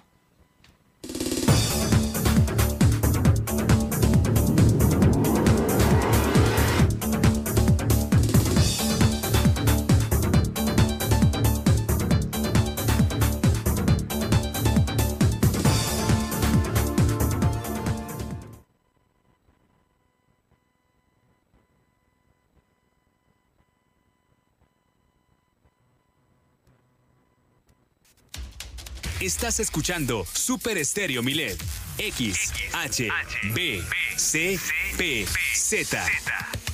X, H, B, C, P, Z. En el 95.1 FM, desde La Paz, Baja California Sur.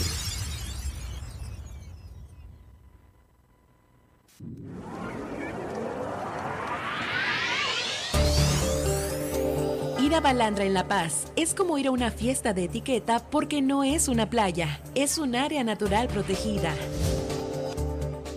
Ya dentro de Balandra tendrás que mantener limpios los manglares. Queda prohibido subirse al hongo y a las dunas. Regresa a casa con toda tu basura. Usa los baños secos con responsabilidad. No te lleves parte del ecosistema contigo. Pasea a tu mascota con correa. Utiliza los senderos autorizados. El uso de drones necesita autorización por parte de CONAMP y sigue las indicaciones de las autoridades. Porque en Super Estéreo Milet queremos una mejor ciudad. Cambiemos, cuidemos y mejoremos la paz. Esta es una campaña propia de Grupo Milet en beneficio de Baja California Sur.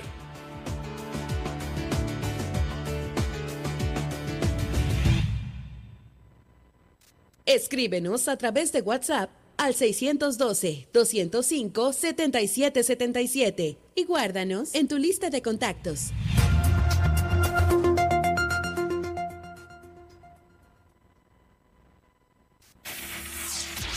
Germán Medrano y todas las noticias de Baja California Sur en un solo espacio. Milet Noticias. Continuamos.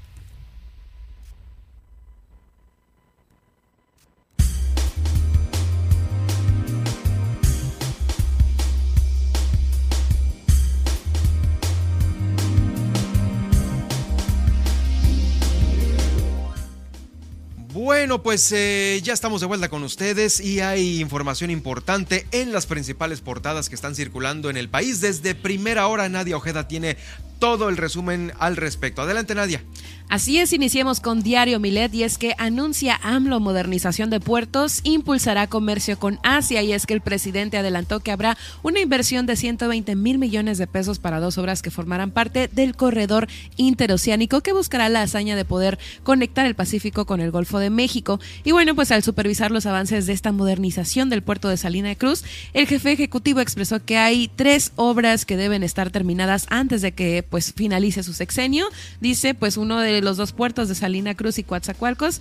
Y la vía, dice, nos acaban de decir que se va a inaugurar en agosto. Ojalá y no le hace que no sea en agosto, dice, pero que sea en septiembre. También, pues el presidente dijo que en Salina de Cruz se construirá una planta de liquefacción que costará 60 mil millones de pesos, que generará 3 mil empleos. Dice que, pues también, acompañado del gobernador Alejandro Murat del PRI, pues el integrante del gabinete, el presidente López Obrador dijo que hay condiciones mejorables para lograr el corredor interoceánico y con ello lograr los equilibrios económicos y comerciales, porque dicen no queremos hegemonías en lo político, comercial y para nada hegemonía en lo bélico. Así que bueno, pues así ah, lo dijo este tema y recuerden que si quieren leer esta información completa la pueden encontrar en nuestro sitio milet.com donde podrán leer nuestro diario en versión PDF y sintonizar nuestras más de 17 frecuencias transmitiendo en vivo a nivel nacional. Grupo Milet cuenta con presencia en Estados Unidos eh, a través de ciudades como Las Vegas, Oklahoma City y San Antonio, Texas. Vamos ahora con el Universal y es que granizada atípica se concentró en tres alcaldías, así lo dijo la jefa de gobierno Claudia Sheinbaum, y es que se informó que, bueno, pues la granizada que se suscitó este fin de semana, eh, pues se concentró en Benito Juárez, en Coyoacán y una parte del centro y Venustiano Carranza. Dijo que la mayor afectación fue un techo de una tienda comercial, lo cual fue también un tema viral. Eh, esto pues eh, de la Comer, ¿no? La Comer de Soriana en Benito Juárez y aclaró que el propio establecimiento pues será cargo de la recuperación de esta estructura que se cayó por el peso del granizo. Eh, en conferencia de prensa pues la, la, mandataria comentó que hubo cuatro caídas de árboles, nueve encharcamientos, pues esto debido al granizo, así como 13 láminas, techos y toldos dañados en Álvaro Obregón, Benito Juárez, Coyoacán, Miguel Hidalgo y Venustiano Carranza. Y bueno, pues esto lo agregamos, ¿no? Junto pues a los, los otros temas que hacen que pues la movilidad en la Ciudad de México sea bastante complicada, así que pues toda esta semana, como ya les había eh, platicado, va a haber más lluvias, va a haber más fenómenos eh, de este tipo y pues van a seguir también a la espera de que estas granizadas se vuelvan a presentar. Vamos ahora con Milenio y es que militares realizan operativos en San Juan Nuevo en Michoacán para restablecer el orden y es que ante la presencia de grupos de civiles armados que han alterado el orden social, pues soldados y policías en vehículos militares han realizado un operativo de seguridad. Y es que, bueno, pues más de un centenar de elementos eh, de seguridad federales y, y, estatales, pues incursionaron en el municipio San Juan Nuevo, en Michoacán, para recuperar el control y la protección de la zona. Y es que, bueno, pues también se confirmó la incursión de militares a la cabecera municipal. Y, eh, bueno, pues esto porque el 10 de marzo en dicho municipio se registró un enfrentamiento entre una célula delictiva y comuneros, ¿no? Dejando un saldo de cinco muertos y 32 detenidos. Y bueno, pues este, la violencia registrada ese día obligó a las autoridades estatales a cerrar las escuelas, las escuelas en este municipio y bueno, pues por eso se siguen desplegando estos operativos. Vamos ahora eh, pues con el financiero y es que a pese al subsidio el precio de la gasolina alcanza niveles históricos, ¿no? A pesar de que, eh, bueno, pues eh, la gasolina, ¿no? El, subsidio a la gasolina que publica semana a semana la Secretaría de Hacienda y Crédito Público, pues el precio de la gasolina regular pues sigue registrando, ¿no? Precios históricos. El precio promedio de la gasolina a nivel nacional cerró la semana pasada con 21.73 pesos por litro, lo que presentó un alza anual del 2.7%. Eh, a partir del 11 de febrero, pues Hacienda comenzó a implementar estímulos del 100% a la gasolina regular y aunque para la semana del 26 de febrero al 4 de marzo se decidió reducir ligeramente este estímulo, eh, después de esa fecha pues se acumularon 14 semanas con estímulos del 100%, ¿no? Eh, aún así, con los subsidios, les digo, hay tres entidades del país que superan los 22 pesos por litro, específicamente en la península y el noroeste oeste del país. Eh, por ahí los 16 estamos nosotros entre los 16 estados de la República Mexicana, pues que presentamos un precio promedio que oscila en el rango de los 21 pesos. Y bueno, los precios más bajos del país se encuentran en Tlaxcala con 20 pesos por litro, en Chihuahua también con 20.55 por litro y Tamaulipas con 19.24 pesos. Eh, pues de, los subsidios, ¿no? Las gasolinas se deben mantener tal y cual lo señaló el presidente Andrés Manuel López Obrador, ya que mediante ellos pues se ha generado estabilidad social y económica y eh, bueno, pues los precios del petróleo no comenzarán a bajar a menos que se disipen las preocupaciones en torno a la oferta de hidrocarburos provocadas en gran medida por la guerra en Ucrania y los problemas en la OEP, ¿no? Así que bueno, pues esperemos que esto cese pronto porque efectivamente y evidentemente nos está eh, pues no beneficiando, ¿no? En los precios de la gasolina. Y por último, en la nota internacional, fíjese que se retoma, ¿no? Este tema del fraude electoral de Donald Trump, ya que el Comité de Asalto al Capitolio pues examina ¿no? la mentira de este expresidente sobre dicho fraude. Eh, y es que cuando supo Donald Trump ¿no? que había perdido las elecciones frente a Joe Biden y por qué persiste en afirmar lo contrario, bueno, pues el comité parlamentario que investiga este asalto intentará hoy responder a estos interrogantes y es que, bueno, pues este grupo de diputados, el cual está constituido por siete demócratas y dos republicanos, pues investiga desde hace casi un año, ¿no? Si Trump tiene alguna responsabilidad en el asalto del Capitolio por parte de sus simpatizantes que intentaron impedir las, que se certificara la victoria de Joe Biden. El pasado jueves, durante la primera sesión dedicada a presentar las conclusiones de este tema, pues la comisión revivió la violencia del ataque del Congreso de Estados Unidos el 6 de enero de 2021, ¿no?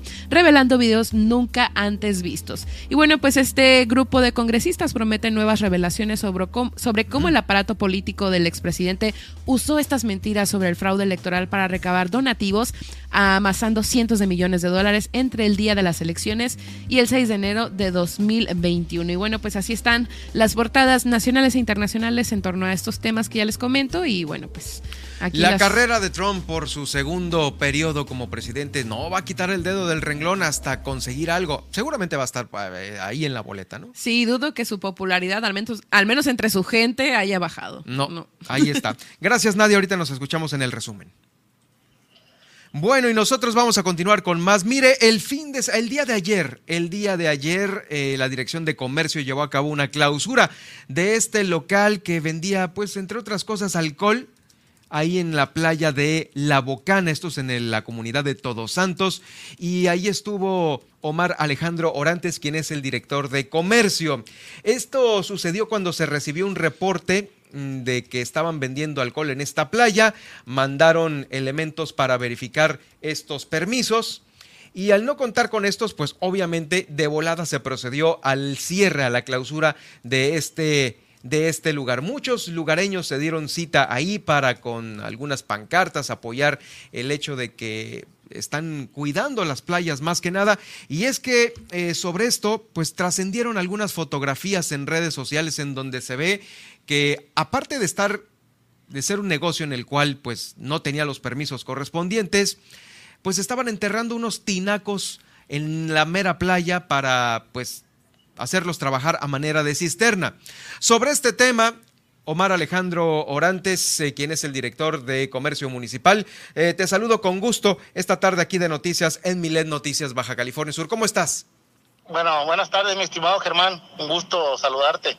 Oye, Omar, gracias. Pues mira, te comentaba y platicábamos la última vez aquí en el noticiero que nos acompañaste sobre este, pues híjoles, este desorden que había en algunos lugares de Baja California Sur. Mira, yo te comentaba la ventana y el sargento en aquella ocasión porque hay mucho de esto, pero la bronca brotó ahora ahí en Todos Santos, en la playa La Bocana. ¿En qué momento jurídico se encuentra eh, ahorita este, este hecho en el cual clausuraron eh, este local, eh, director? Bueno, por parte de nosotros, la Dirección de Comercio, estamos a la espera que se apersonen este, los directivos de esta empresa que se denomina Baja, este, Baja, no recuerdo bien el nombre de la empresa, pero es una empresa extranjera, perdón, de, que está trabajando ahorita en Cancún, en Tulum. Habían estado haciendo algunos eventos este, en la revista Forbes habían este, dado temas sobre ellos. Y ellos ahorita en su tema de clausura tenemos a la espera que ellos se vengan aquí a la oficina a subsanar la multa. La multa por no tener permiso y por vender alcohol. Entonces no se ha aparecido nadie de los dueños, de los representantes. No se han aparecido. De hecho, cuando fuimos a clausurar, todos se manifestaban como trabajadores. Nadie se quiso hacer responsable. Este, no sé si para ganar tiempo. Nosotros procedimos, este, independientemente de todo, a la clausura del lugar inmediatamente. Sí, definitivo. ¿Cuánto tiempo sabes que eh, pues pudo haber estado operando así, a, pues al margen de la ley este negocio? Nunca, nunca operó.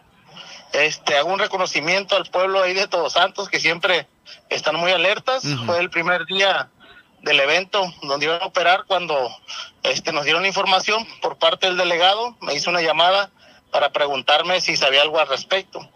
Eh, mandamos a un inspector que tenemos en el área de Todos Santos, inspector de comercio, y lo único que pudieron este, manifestar fue un permiso de ambulantaje. Fue todo lo que presentaron. Obviamente, pues esto no, no te puede este, no, no puedes operar tu negocio con un permiso de ambulante, no eso es, evidente. y es lo único que tenía. Es lo justamente lo que te iba a decir, porque si están amparando con un permisito para ambulantaje, ¿cuáles serían las diferencias entre un permiso regular y uno de ambulantaje?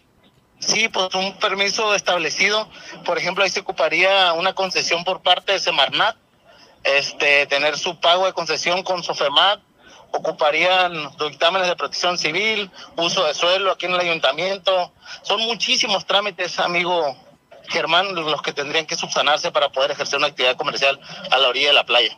Oye, pues eh, ahora sí que con la mano en la cintura se, se lanzaron a realizar esta, esta actividad.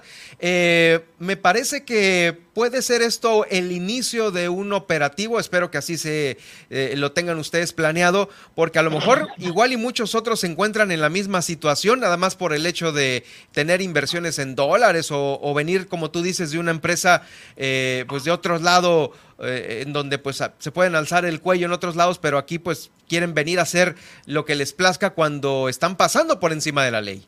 No, no, por nuestra alcaldesa siempre ha sido muy enfática con eso. Eh, ya hemos hecho revisiones al respecto, mi estimado Germán, y sí cuentan con su concesión de Semarnat, los negocios que están establecidos en nuestras playas. Este es un tema muy, muy que está arraigado en el subcaliforniano, ¿eh? el cuidado de nuestras playas. Y en cuanto hay algún tema, la gente se manifiesta y nosotros como autoridad tenemos la responsabilidad de actuar en consecuencia ¿no? ante esas este, denuncias que hace la ciudadanía. Y no, no vamos a, dudar en actuarnos para cuidar nuestros nuestras playas, amigos. Sí, me parece muy buena la aportación que tanto lugareños como también algunos otros este, extranjeros inclusive se veían las fotografías apoyando el tema de eh, cuidar la playa, porque pues eh, eh, aparte de, de la situación que que concierne a ustedes como Dirección de Comercio sobre eh, esta, eh, e, e, este negocio, pues había otras irregularidades justamente como la de no tener un, una autorización de Semarnat, de Sofemat para eh, pues hacer estas excavaciones y meter los tanques cisterna, ¿no? Es correcto, sí. La sanción de Semarnat es este, mucho más fuerte, desconozco el número, pero sí una sanción este ejemplar, ¿no? Que van a tener que sustanar a estas personas. Aparte la de nosotros, ¿no? La del municipio. ¿La del municipio a cuánto estaría ascendiendo? Sí, sería por el vender alcohol sin licencia son 200 sumas, un poquito más de 20 mil pesos. Y otras 200 sumas por no tener este su licencia de funcionamiento para operación. Esto sirve de ejemplo para algunos otros que a lo mejor lo pudiesen estar pensando hacer de esa manera, ¿no? Sí, no, pues esperemos que sí sirva, este, que quede como un precedente ahí para que no, que hagan las cosas bien, ¿no? No, estamos en contra ¿no? del desarrollo, pero sí tiene que estar bien sustentado, ¿no? Y que tener sus dictámenes científicos correspondientes para que los impactos pues sean el menor, ¿no? Claro, y me comentas, me, puedes confirmar que en otras zonas tipo el Sargento de la Ventana, eh, pues eh, esas las tienen ustedes ya bien verificadas? Sí, hicimos una verificación de, sus dictámenes y licencia de funcionamiento y cuentan con su concesión. Este, si tienes alguna denuncia, nos las puede hacer llegar y la atenderemos puntualmente, al igual que se suscitó en esta ocasión. Para atenderla rápido, no dejar crecer este problema. Definitivamente, porque si no luego son incontrolables estos problemas. Ahí está el ejemplo de Cancún, de Acapulco, como a veces eh, en aquellos lugares ya es incontrolable esto que ahorita eh, podemos eh, solucionarlo de la mejor manera posible. Te agradezco mucho, director, el haberme tomado la llamada. Un gran abrazo, amigo. Gusto saludarte. Estamos a tus órdenes. El gusto es mío. Es Omar Orantes, quien es el director de comercio del Ayuntamiento de La Paz en esta eh, entrevista de confirmación sobre cómo están eh, pues ahorita aplicando las multas. No se ha aparecido el representante de esta empresa ahí en el municipio de, eh, en, en, el Ayuntamiento de La Paz, en las oficinas, pues, pues para ver qué pasó, ¿no? Uh, como lo comentaba al principio de la entrevista, pues sí, muy presuntuosos con el tema de haber salido en Forbes y que había una sucursal de esta empresa en Tulum. Ahora estaban viendo eh, nuevos horizontes acá en Todos Santos, Pueblo Mágico, para poner lo mismo. Pues sí, pero pues vamos al margen completamente de la ley, ¿eh? completamente de la ley. Y me parece que aquí el turismo y los propios lugareños tenemos una mentalidad diferente para el tema de eh, cuidar el entorno natural que eh, tenemos aquí en Baja California Sur. Eh, creo que ha sido un ejemplo muy bueno el de las personas que sí se unen para dar el apoyo a las autoridades, en primera con esto, con el tema de denunciar una irregularidad que pone en riesgo pues tanto la situación eh, ambiental en primer lugar, esta la quiero poner en primer lugar y pues no menos eh, importante es el estar al día con los negocios. Y es que a veces usted va por, pues, se da su vuelta de fin de semana por algunos lugares de, de playa, que aquí en La Paz, al norte o al sur, y podemos ver a veces algunos... Eh, eh, exceso de vendedores ambulantes. En los cabos es el problema mayor, el ambulantaje, pero pues en otros lados es este, ¿no? Aquí estamos muy alejados, no viene la autoridad casi, nos da chance de ir a hacer el trámite. Sí, el trámite ya cuando están instalados con todo, ¿no? Con la inversión. Pues así nos sucedió en esta ocasión. Mm, vamos a ver eh, cómo lo ven esto, con qué ojos lo ven en Semarnat, porque es más onerosa la multa federal por haber eh, realizado este tipo de excavaciones. Esto fue aplaudido por muchos en las redes sociales.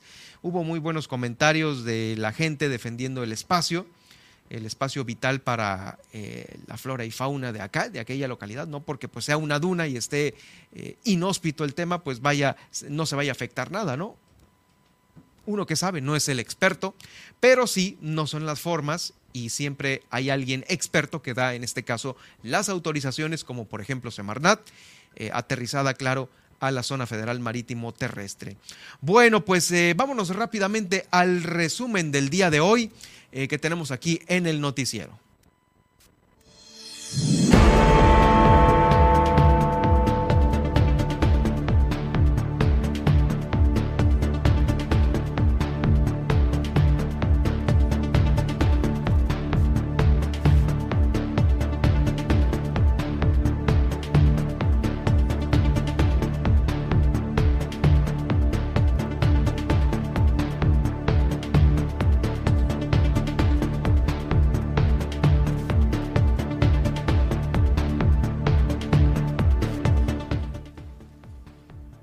Resumen, el día de hoy, bueno, la delegación de ciclismo se trajo varias medallas aquí a Baja California Sur, 38 entre oro, plata y bronce.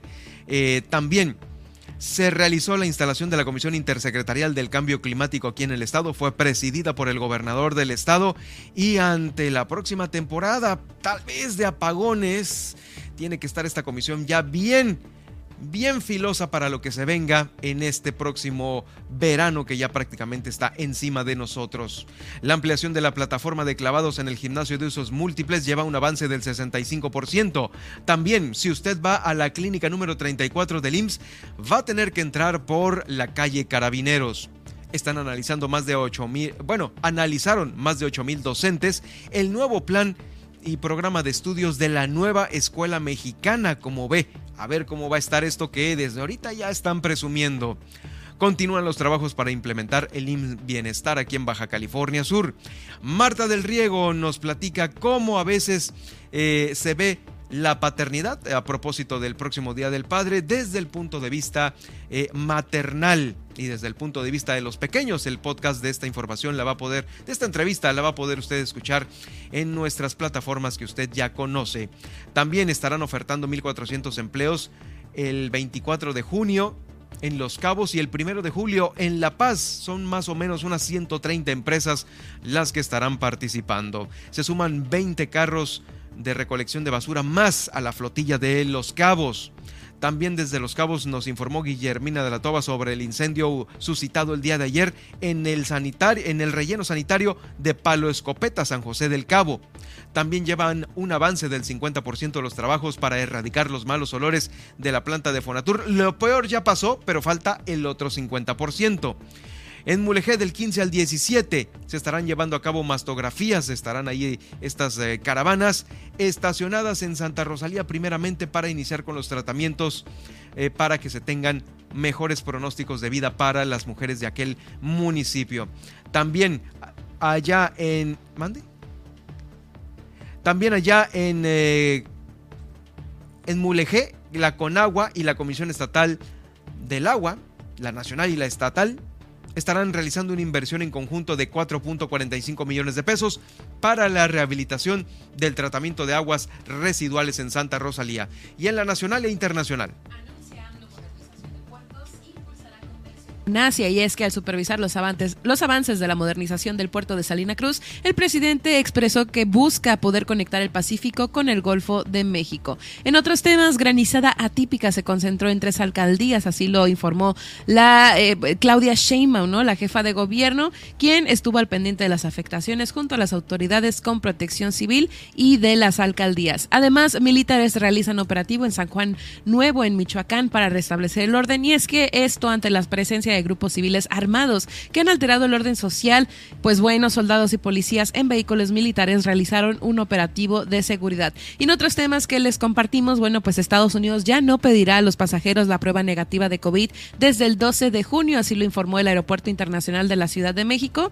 Y bueno, pues esta es una buena noticia para usted que tomará vuelos internacionales desde dicho aeropuerto hacia Estados Unidos, pues ya no necesitará su prueba de COVID. Y por eh, también, eh, pues sea subsidio, pues pues el precio de la gasolina alcanza niveles históricos y entre las entidades con los costos más elevados de la gasolina regular son Nuevo León, Quintana Roo y Guerrero. Y por último, bueno, pues el Comité de Asalto del Capitolio examina mentira de Trump sobre el fraude electoral y esta audiencia pues se enfocará en la decisión de Donald Trump de declararse triunfante en las elecciones presidenciales pese a que los resultados oficiales no respaldaron sus afirmaciones en 2020.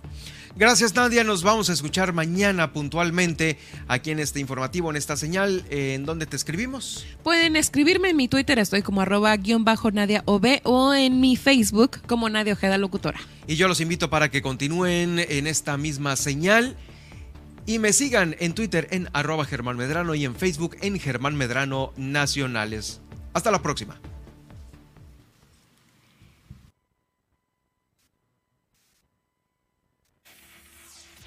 Informado en Milet Noticias Baja California Sur. Germán Medrano lo espera de lunes a viernes a partir de las 2 de la tarde en el 95.1 FM en La Paz y 91.5 FM en Los Cabos. Todas, las noticias, todo el tiempo, con la potencia radial y el respaldo informativo de Grupo Milet México. Hace 40 años no existía el INE. Las elecciones las organizaba el gobierno esto no garantizaba ni la justicia ni la equidad en las contiendas electorales. El INE es valioso porque es como un referí dentro de las elecciones, tanto federales como estatales. El INE es valioso porque me garantiza una paz social. Porque me deja participar en las decisiones del país. Mi INE es valioso para mí porque mi INE soy yo. Y yo.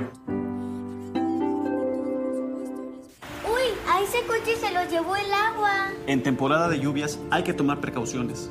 Nunca cruzar la corriente en una inundación. Tan solo 50 centímetros de agua pueden llevarse un coche. Consulta los pronósticos del Servicio Meteorológico Nacional. Ten una mochila de emergencia. Agua potable.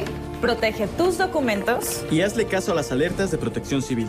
Esta temporada de lluvias y ciclones, juntos nos protegemos mejor. La Conagua y el Servicio Meteorológico Nacional te informan por tu seguridad. Gobierno de México. Estás escuchando. Estás escuchando. Super Estéreo Milet. X, H, B, C, P, Z, FM. En el 95.1 FM. Desde La Paz. Y X, H, M, P, J, FM. En el 91.5 FM. Desde Los Cabos, Baja California Sur. Super Estéreo Milet. Emisoras integrantes de Grupo Milet México.